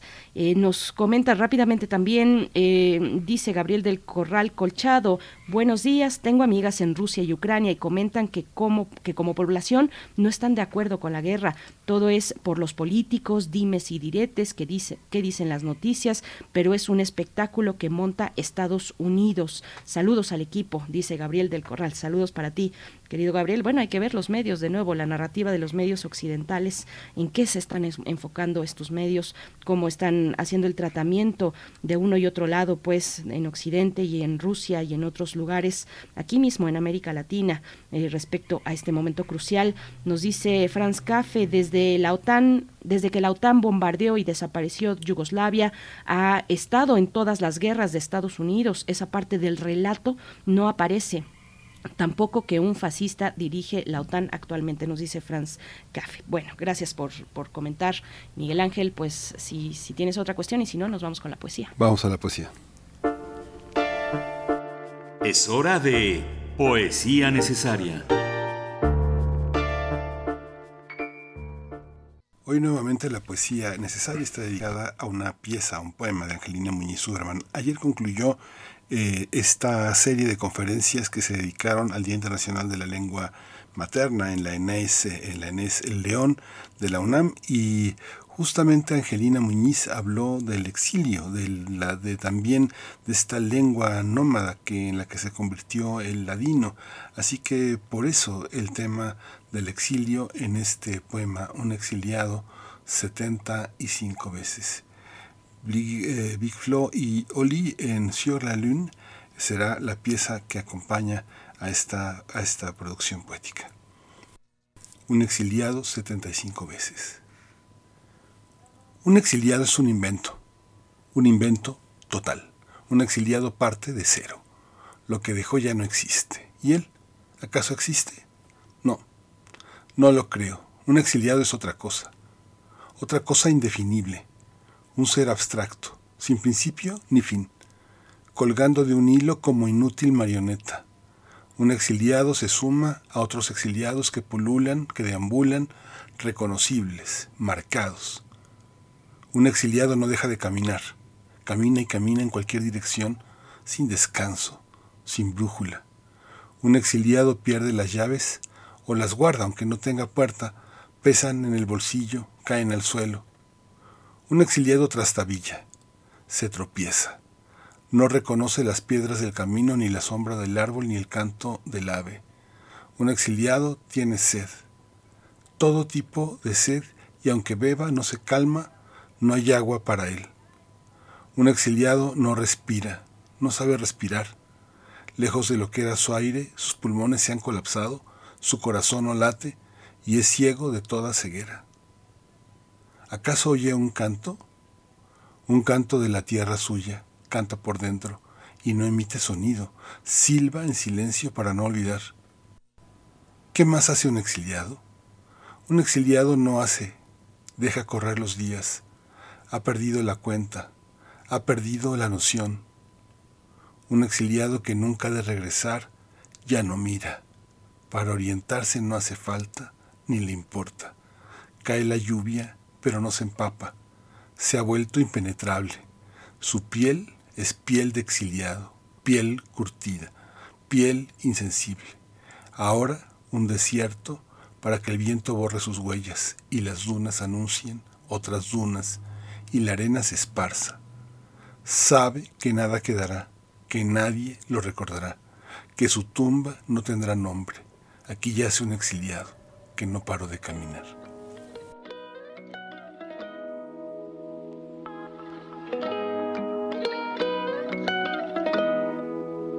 Un jour j'irai sur la lune, un jour j'irai. Et si je disais que j'en étais sûr, je te mentirais. Et je sais qu'elle me voit, parce que je la vois aussi. Alors je la monte du doigt, et ça devient possible. Un jour je serai vieux, j'aurai enfin trouvé ma place. Parce que j'ai beau courir, je rattrape pas le temps qui passe. Un jour je serai père, j'aurai un fils à élever. Et je lui apprendrai que chaque erreur est un essai. Un jour je serai fort, j'aurai plus de fourmis dans les jambes. Quand le monde est immobile, pourquoi c'est moi qui tremble? Un jour je serai mieux, je sais, je le serai un jour. Tu peux pas quitter la terre, tu peux juste en faire le tour. Un jour j'irai sur la lune, un jour j'irai. Et si je disais que j'en étais sûr, je te mentirais. Et je sais qu'elle me voit, parce que je la vois aussi. Alors je la monte du doigt, et ça devient possible. Un jour je serai fou, j'aurai fait le tour de la terre. J'aurais rayé chaque ligne de la grande liste de mes rêves. Un jour je serai moi, j'aurai assumé toutes mes fautes. Je sais, je suis différent, donc au final, je suis comme les autres. Un jour je serai sage, j'aurai fini de faire le con. J'irai voir mes ennemis tous leur demander pardon. Un jour je serai mort, j'aurai fait le tour de mon âge. Une plaque avec mon nom, une place dans les nuages. Un jour j'irai sur la lune, un jour j'irai. Et si je disais que j'en étais sûr, je te mentirais. Et je sais qu'elle me voit, parce que je la vois aussi. Alors je la monte du doigt, et ça devient possible. Un jour je serai moi-même, j'aurai trouvé le sourire, j'aurai réglé mes problèmes. J'en ai marre de courir, marre de courir. Un jour je serai moi-même, j'aurai trouvé le sourire, j'aurai réglé mes problèmes. J'en ai marre de courir, marre de courir. Un jour j'irai sur la lune, un jour j'irai. Et si je disais que j'en étais sûr, je te mentirais. Et je sais qu'elle me voit, parce que je la vois aussi. Alors je la monte du doigt, et ça devient possible. Un jour j'irai sur la lune, un jour j'irai. Et si je disais que j'en étais sûr, je te mentirais. Et je sais qu'elle me voit, parce que je la vois aussi. Alors je la monte du doigt, et ça devient possible. Primer movimiento. Hacemos comunidad en la sana distancia.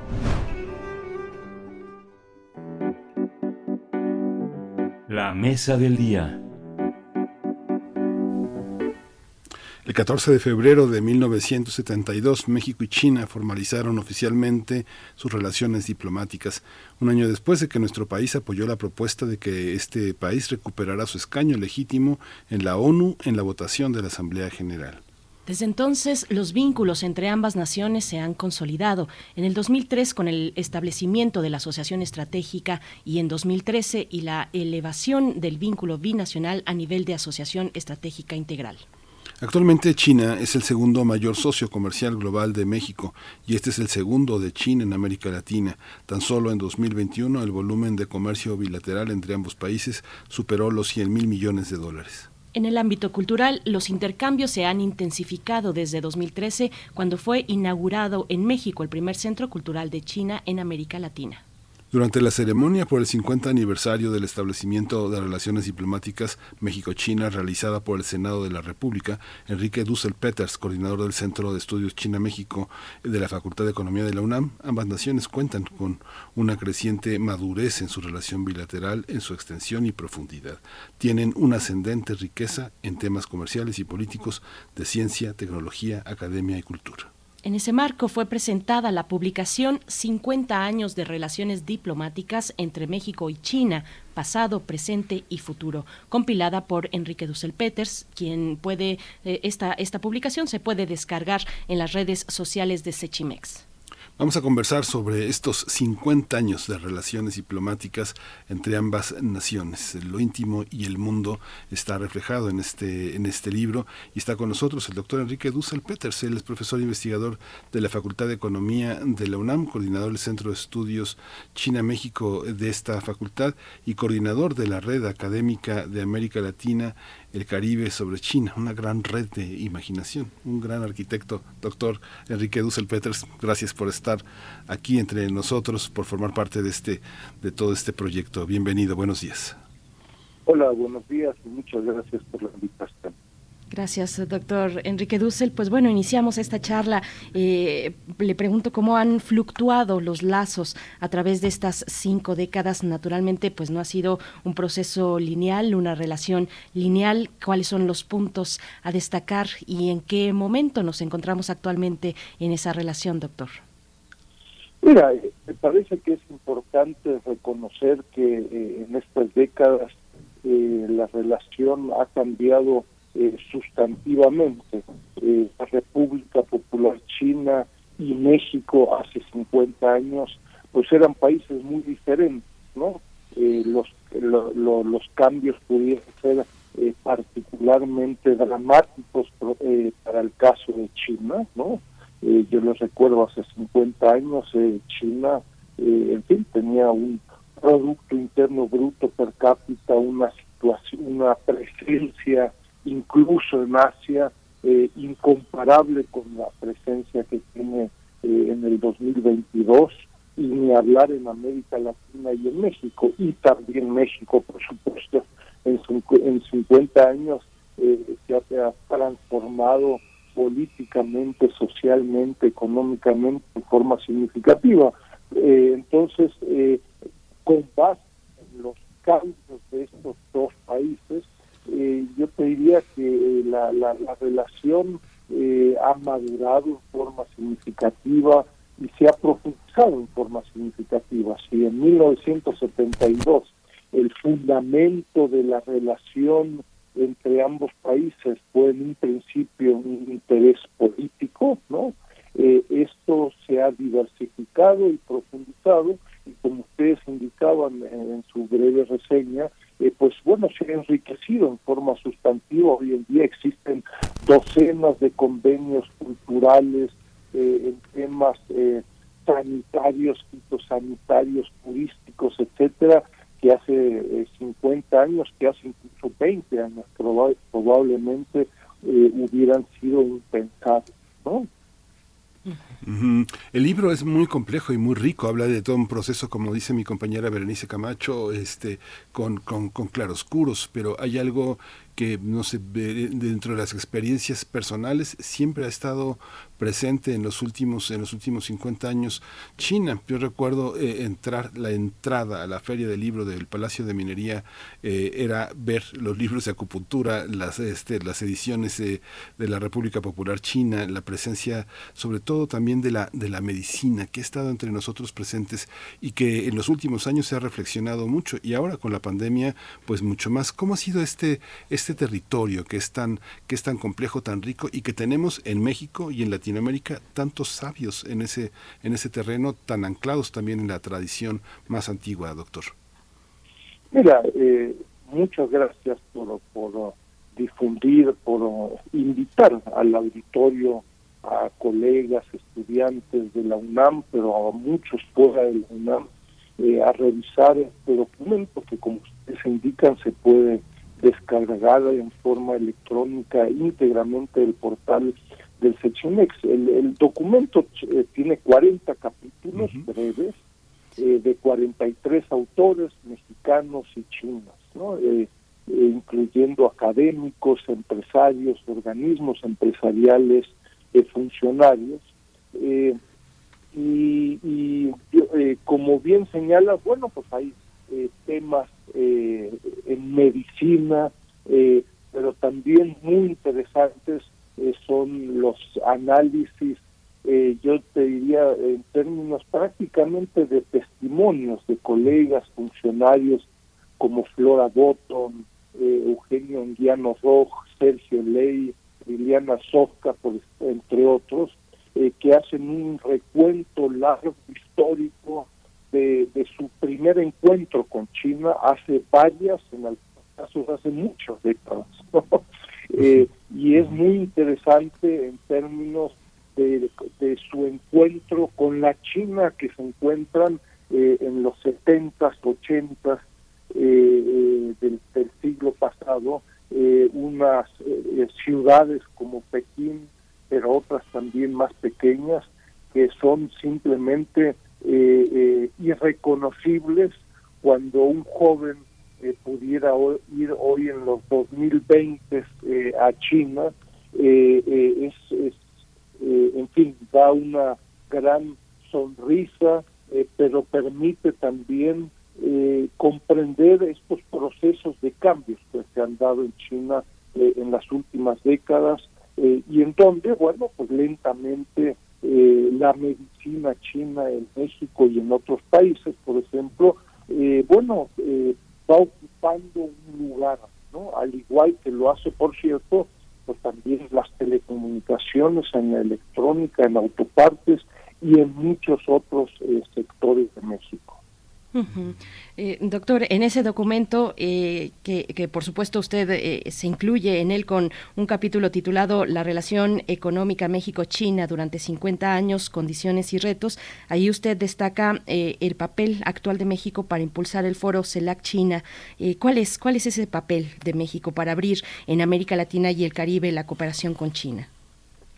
Mira, es interesante recordar eh, de que más allá de, acuerdos eh, entre empresas, entre gobiernos, etcétera, existe todo un grupo de instituciones muy valiosas bilaterales entre México y China, particularmente cuatro, la Comisión Binacional México-China, pero después existen tres grupos de alto nivel, GAN, GAN, este grupo de alto nivel general, y después dos especializados, uno en economía y otro en inversión, y un elemento relativamente reciente propuesto en 2014 que, que se eh, realizó desde 2015 es justamente este foro CELAC China, ¿no? Eh, es un foro de particular interés, yo creo que para China. ¿Por qué para China? Porque, bueno, China busca también regionalizar su diálogo como lo está haciendo en Asia, como lo está haciendo en África eh, y en América Latina a través de la CELAC. Entonces, desde 2015 existe este foro eh, CELAC China, eh, que ha sido complicado, ¿no? Es decir, a ver, China reconoce su relevancia, es un foro significativo para permitir un diálogo regional, pero desgraciadamente pues la región latinoamericana y el Caribe en todo un grupo de temas también en el tema China eh, pues hay diferencias importantes entre países de cómo eh, interactuar con China eh, en qué ámbitos etcétera. Yo ahí les recuerdo en 2020 2021 es decir hasta hace un par de semanas México eh, tuvo la presidencia pro tempore del Foro CELAC China y, esto eh, eh, fue ampliamente reconocido por China.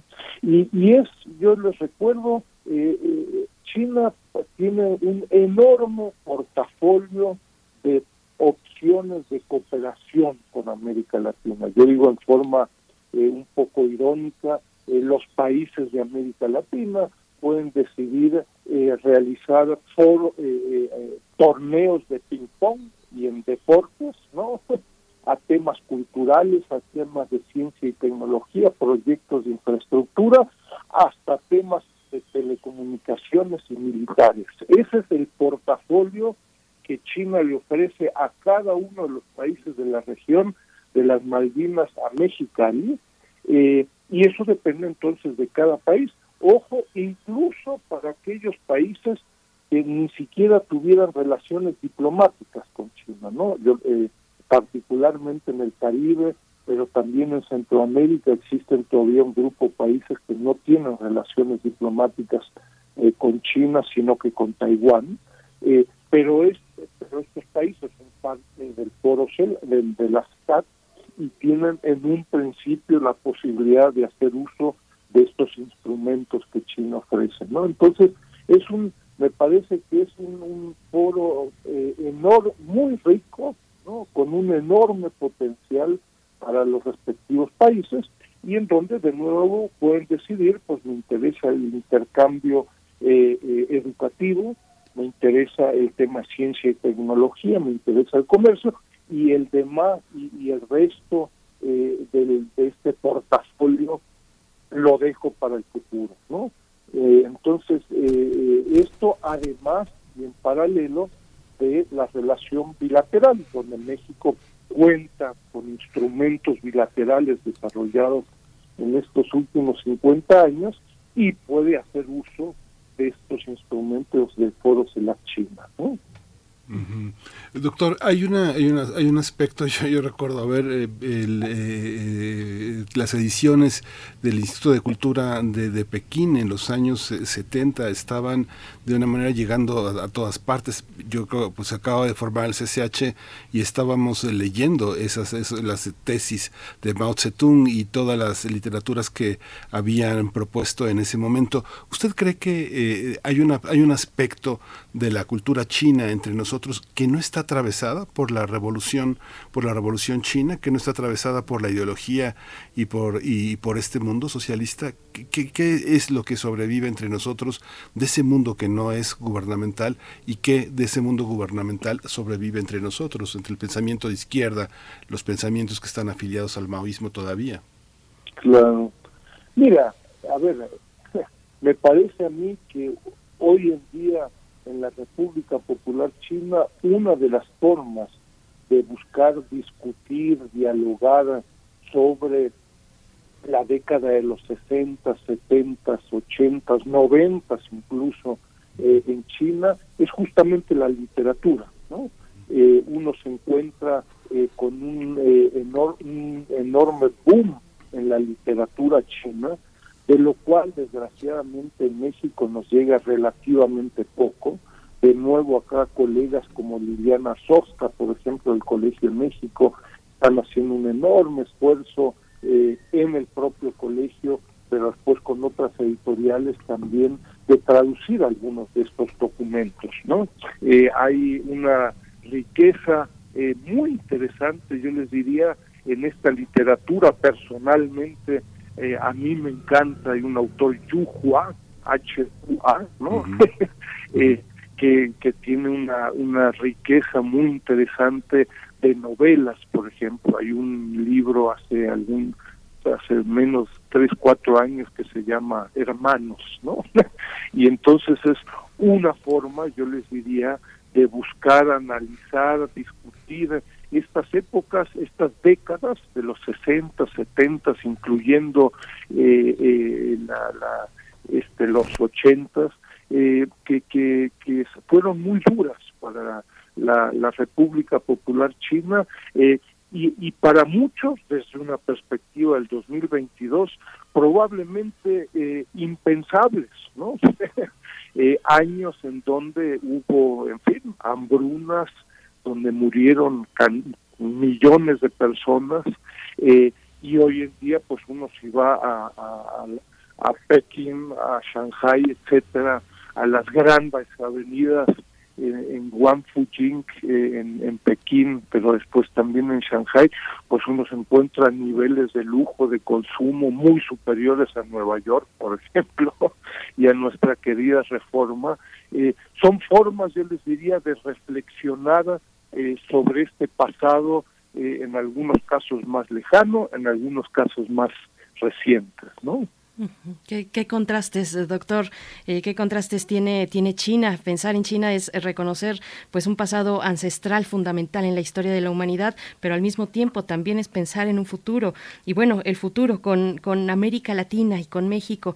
Hace recientemente, el mes pasado, si no estoy equivocada, vimos al presidente Fernández de Argentina de visita en China, en China y, eh, con esta renovación de los acuerdos comerciales entre esos dos países, eh, con el ejemplo de, Argentina que se suma a la iniciativa de la nueva ruta de la seda, ¿cómo, cómo se perfila un proyecto como ese, la nueva ruta de la seda en, en la región latinoamericana? ¿Cómo impactaría en su caso también a nuestro país?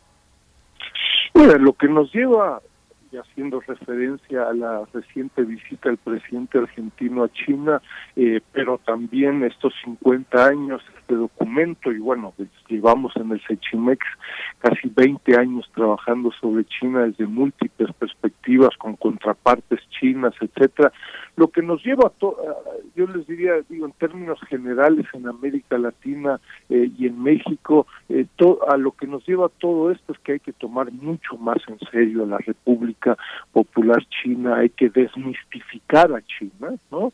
La presencia china eh, es muy significativa, está generando cientos de miles de empleos en México actualmente vía proyectos de infraestructura, vía inversión extranjera directa a través de comercio y, ojo, con una tecnología crecientemente sofisticada. Muchas veces nos quedamos con la idea, eh, como se señalaba hace un momento, en fin, pues de esta China de los 60 y 70, ¿no? La, la, la China del 2022 es muy diferente sin negar su pasado y su legado histórico, ¿no?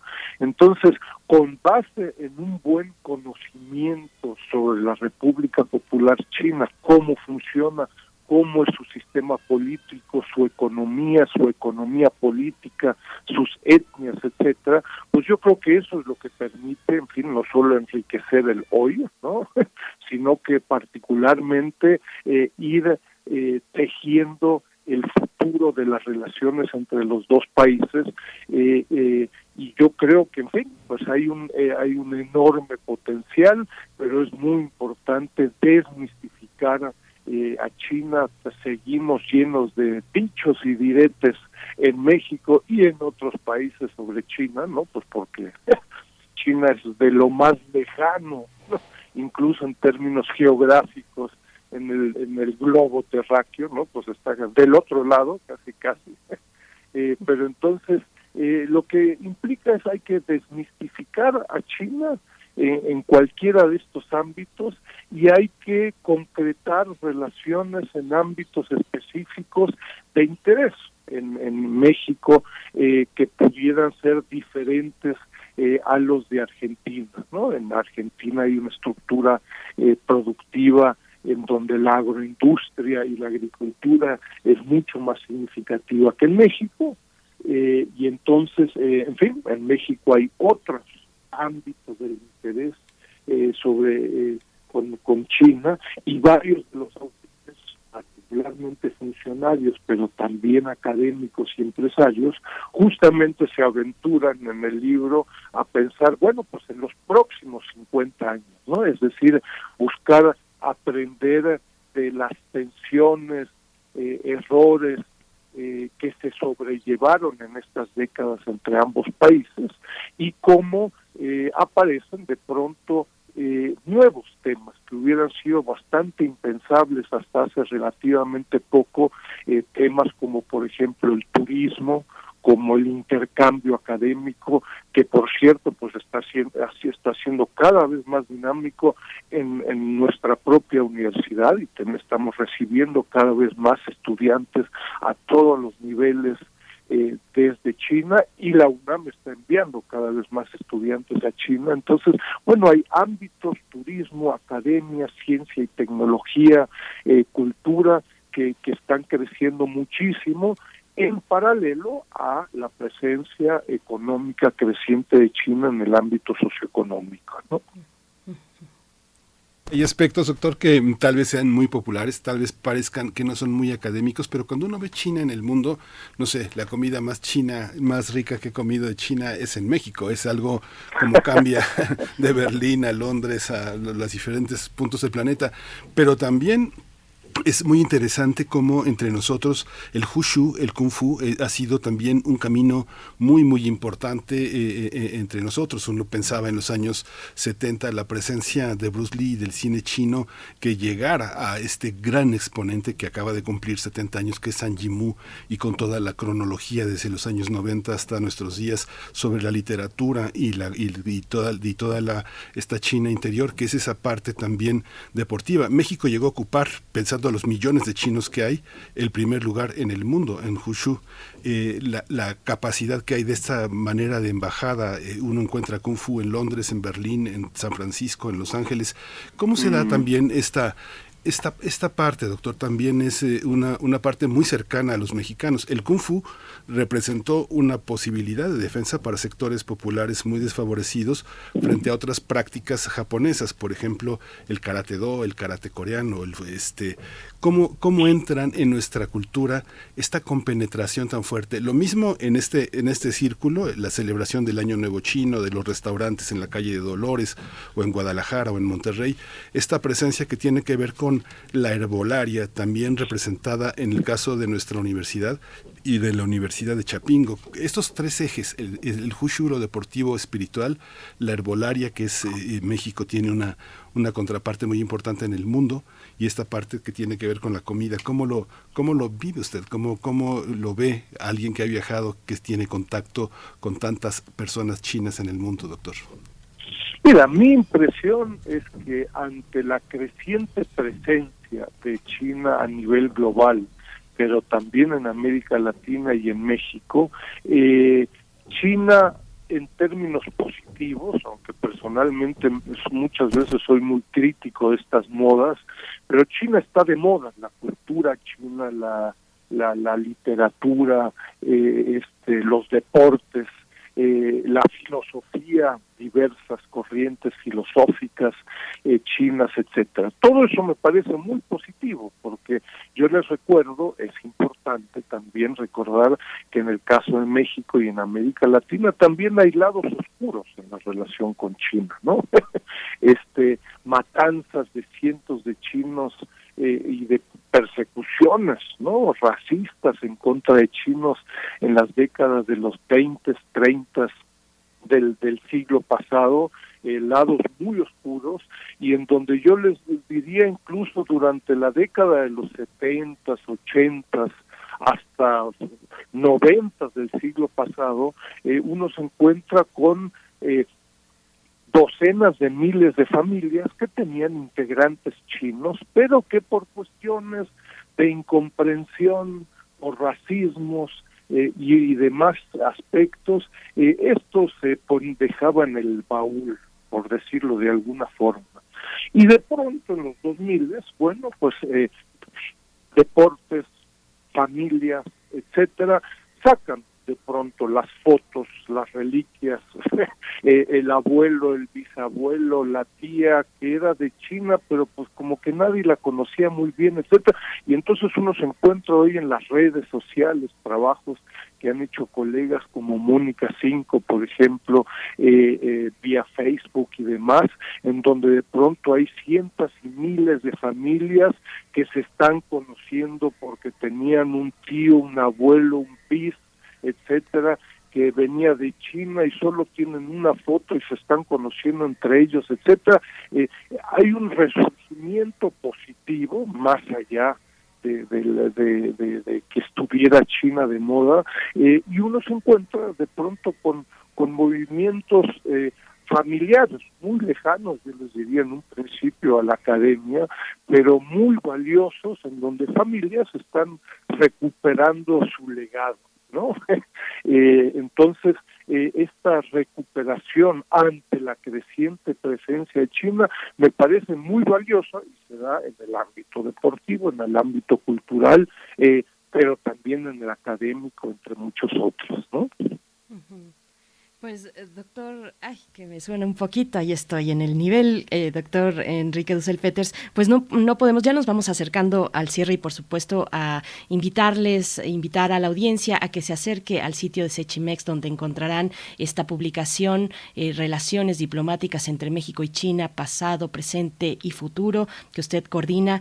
pero no puedo dejar de preguntarle por la coyuntura actual, dejando un poco, tal vez de manera tangencial a México, en la charla anterior a usted abordábamos el tema eh, de la tensión entre Rusia y la OTAN y, Ucrania en medio. Eh, le pregunto, pues, no, cómo, cómo pensar a China en esa dimensión global, geopolítica, incluso simbólica, ideológica de un mundo, pues, que, que por un lado sigue arrastrando fantasmas del pasado, eh, al tiempo que, que, que se encuentra, pues, en un reacomodo muy interesante el papel de China en este momento, doctor bueno, visto desde una perspectiva de largo plazo en estos 50 años, eh, lo que está sucediendo en el 2022 hubiera sido impensable. De pronto China es uno de los jugadores globales significativos en una competencia directa reconocida por Estados Unidos eh, y se ha generado por diversas razones, pudiera ser tema de, de un de, otro futuro diálogo y encuentro, pero China ha generado claramente una alianza estratégica muy profunda con Rusia, ¿no?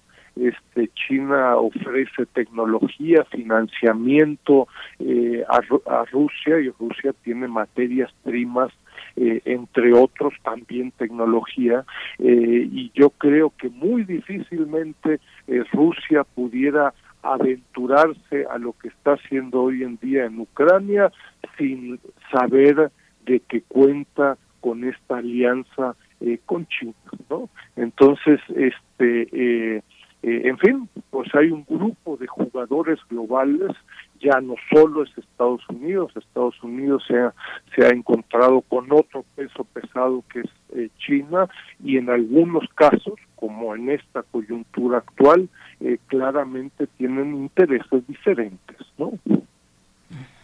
Pues muchísimas gracias, doctor Enrique Dussel Peters, por este regalo tan profundo, tan, tan, tan lleno de pasado, tan lleno este, de esta hora, de esta hora que se ilumina entre, entre dos sociedades tan, tan, cercanas. Como escribe el embajador en su artículo, así es. Muchas gracias, Muchas gracias a ustedes. gracias. Hasta pronto, doctor Enrique Dussel Peters, profesor investigador de la Facultad de Economía de la UNAM. Bueno, prácticamente la eh, presentación o, la despedida, pues con una trayectoria tan importante del doctor Dussel Peters, pues es eh, un poco sale eh, sobrando, pero bueno, decir que es coordinador del Centro de Estudios China-México en la Facultad de Economía y coordinador de la Red Académica de América Latina y el Caribe sobre China. Nosotros vamos a ir con música, vamos a ir con música porque viene a continuación eh, el doctor Plinio Sosa y esto que vamos a escuchar está eh, es por parte de Amy Winehouse, la gran Amy Winehouse, No Greater Love es la canción. There is no greater love than what I feel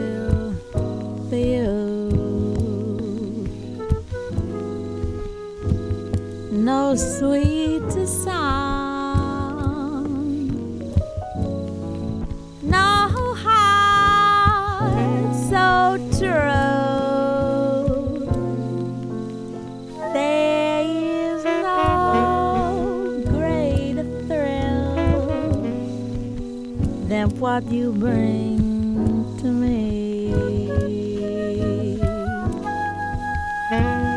No sweeter song than what you sing, sing to me. Ooh, you're the sweetest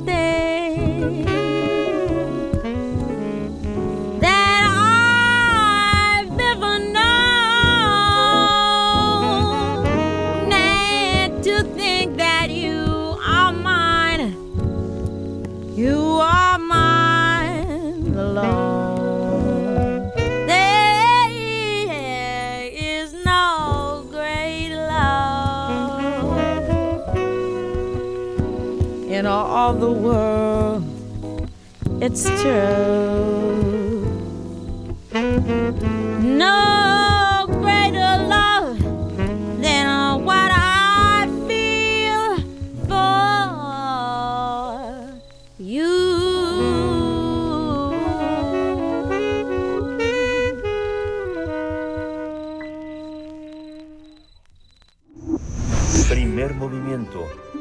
Hacemos comunidad en la sana distancia.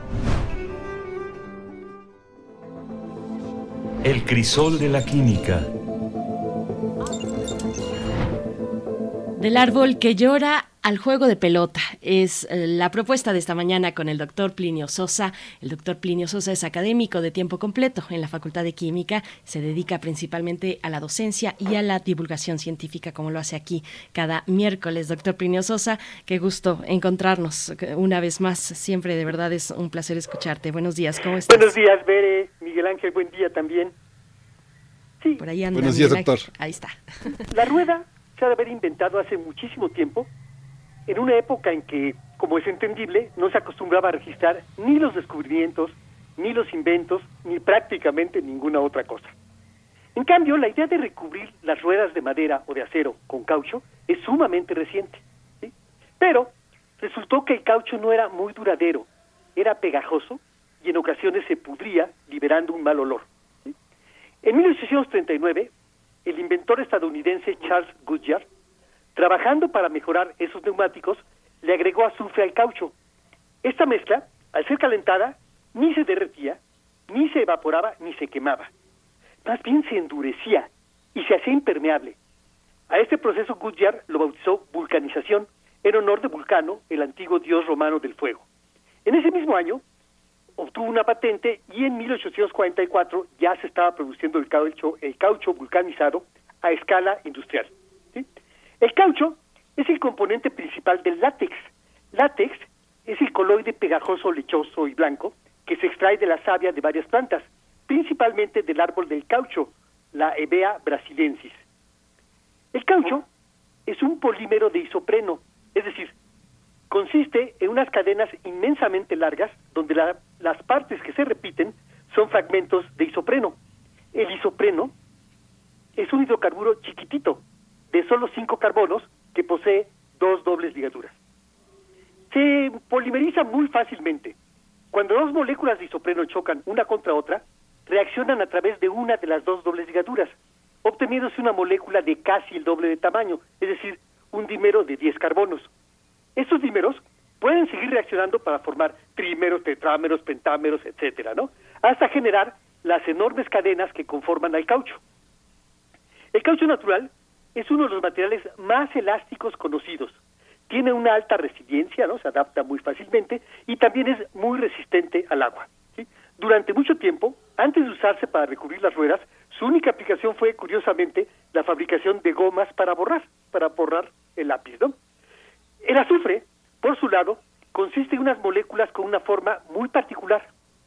Un ciclo de ocho azufres formando una especie de bote. Dos azufres formando la proa, otros dos la popa y los cuatro restantes el fondo de la canoa. El azufre, después del carbón y del silicio, es el tercer elemento con mayor capacidad para formar largas cadenas. Y esto es importante para la vulcanización. Bueno, solo por aclarar, antes de hablar sobre la vulcanización, no es lo mismo el azufre que las moléculas de azufre. El azufre es la sustancia que vemos macro- macroscópicamente, que se puede comprar, se puede vender y se puede almacenar. Las moléculas son las pequeñas partículas de tamaño nanoscópico de que está hecho el azufre. La relación que existe entre sustancia y partículas es la misma que la que se tiene entre manada y búfalos. En el caso de la química, las partículas son tan extraordinariamente chiquititas que no las podemos ver. Es decir, vemos la manada, pero no a los búfalos. El azufre es el colectivo, mientras que las moléculas de azufre son los individuos. ¿sí? Bueno, ahora sí, ¿de qué es la vulcanización? Cuando las moléculas de azufre reaccionan con el polímero del caucho, se abre la molécula de azufre, ¿no? El ciclo se abre y uno de esos azufres se pega a una cadena de caucho. En el otro extremo, el azufre que había quedado suelto se le pega a otra de las cadenas del caucho. Es decir, se forman unos pequeños puentes de azufre, ¿no? de unas 10 átomos de azufre, que unen a unas cadenas con otras. El resultado final es que las moléculas elásticas de caucho quedan unidas entre sí en mayor o menor extensión. Esto produce un material más estable, duro, mucho más durable y más resistente a los ataques químicos. Y todo esto sin perder la elasticidad del caucho natural. Eh, también, en vez de la superficie pegajosa del caucho natural, se tiene una superficie suave que no se adhiera al metal ni al plástico. ¿sí? Entonces, pues maravilloso. Por eso, eh, la mayoría de los productos de caucho están vulcanizados. Y además, pues tiene muchísimas aplicaciones. Mangueras de goma, suelas de zapatos, juguetes, gomas de borrar, amortiguadores, cintas transportadoras, amortiguadores, materiales aislantes, neumáticos, bolas de boliche, etcétera. ¿sí? Bueno, una última reflexión. El caucho es orgullosamente americano. Es originario del centro y el sur de nuestro continente. Y fue recolectado y utilizado durante mucho tiempo por nuestros antepasados.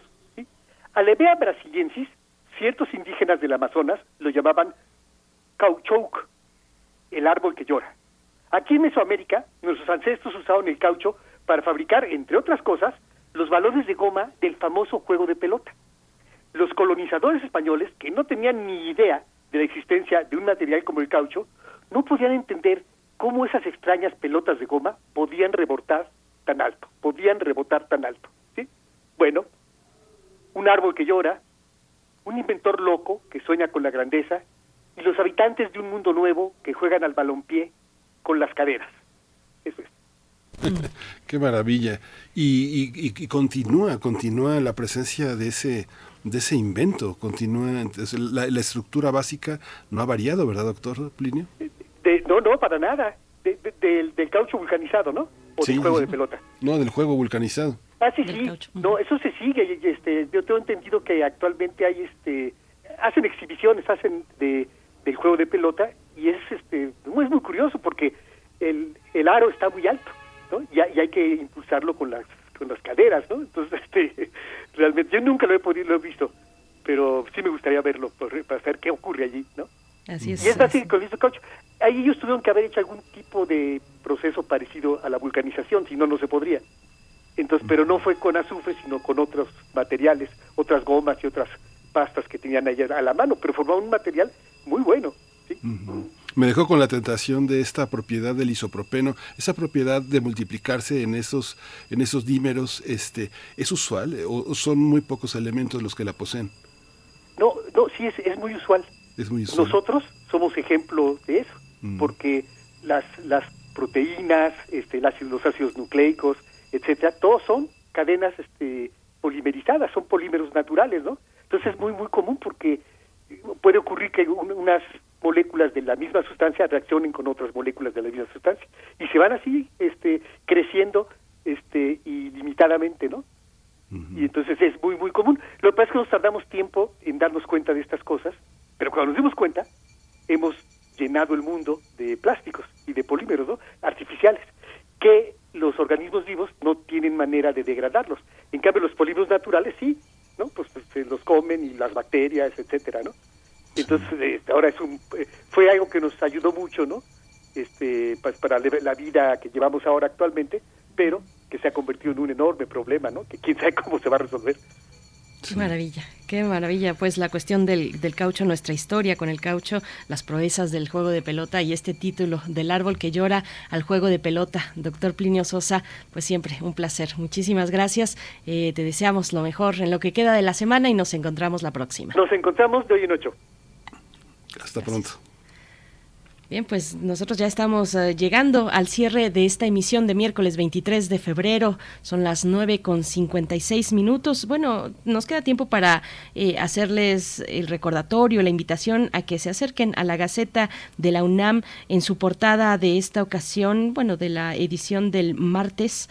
Eh, nos presentan un el diccionario de las emociones hoy ante el panorama ocasionado por la pandemia de COVID-19 y pues con el objetivo de explicar a la sociedad cuáles son las principales emociones que se experimentan en este contexto, eh, cómo se, manifiestan y cómo manejarlas, manejar estas, estas emociones, pues la Coordinación de Humanidades de la UNAM a través de la Dirección General de Divulgación de las Humanidades eh, ha realizado este proyecto, lanzan este proyecto también con tutoría de la Facultad de Psicología, el proyecto del Diccionario de las Emociones que consiste en 12 cápsulas de video, de animaciones a color con una duración de dos minutos y pues en una primera etapa se tratarán los temas como el enojo, la sorpresa, la tristeza, el miedo, la alegría, ansiedad y melancolía y pues bueno, cada una de estas cápsulas serán transmitidas de manera semanal.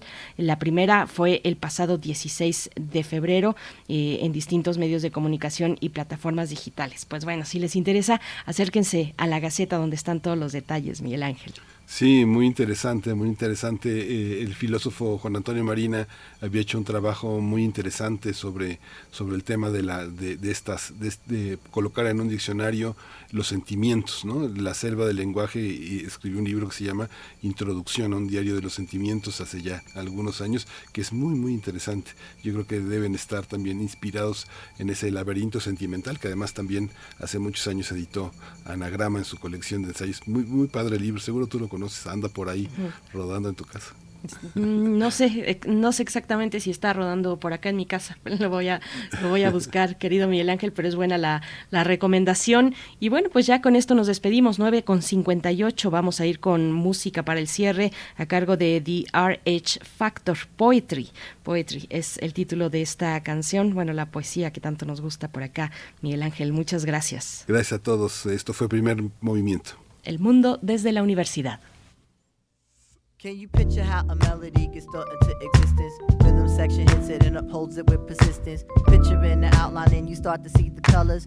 Filling in with intricate splashes by all the brothers. Michelle is on the joint, you mean Miss Indigay or cello? No wonder why the hump inside this joint is feeling ghetto. A medal or award should be given to these heroes for their efforts of revealing and bringing forth the feeling. I'm reeling, poetic, I say, a great proportion. I hope my little nuance is correct for this distortion, but I say, why I say, and who is to say? Cause Roy makes the tune what it is today. Rhythmically, we in this lake of jeans, know what I mean? It's only right that me and Mr. Right, we hail from Queens. The overtone of funk is being driven by the students. The benevolence of Roy issue me this jurisprudence. To speak or rhyme, put it in a hipper term. I'm just a humble little germ, just a hipper version. Poetic, I mean truly indeed, her every seed. Cause sprinkles with the essence of life to form our breed. Think about it, sweetie, while we give this to the needy. The musical expression is important for progression. Never stop learning lessons, and neither should y'all. Before we all stand, must acknowledge a fall. Before we get the bounce, we got to reach for the ball. Before we get on show, we had to get to a crawl. Check it out now, and don't you dare. Bobby Timmons did a joint called That Dare. Check it out now, and do you do. Ronnie Foster did a joint called Mr. Groove. Check it out now, this how we go. Check it out with my man Roy Hargrove. To the Hey. Good evening, the Apple Tree Cafe.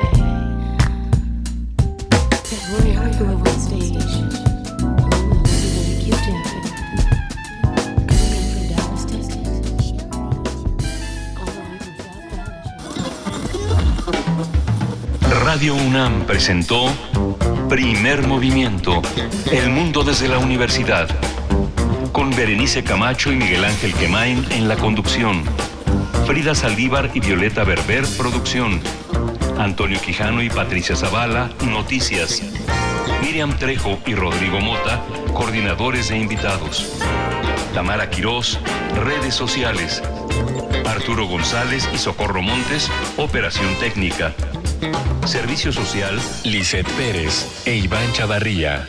Locución, Tessa Uribe y Juan Stack. Quédate en sintonía con Radio UNAM. Experiencia sonora.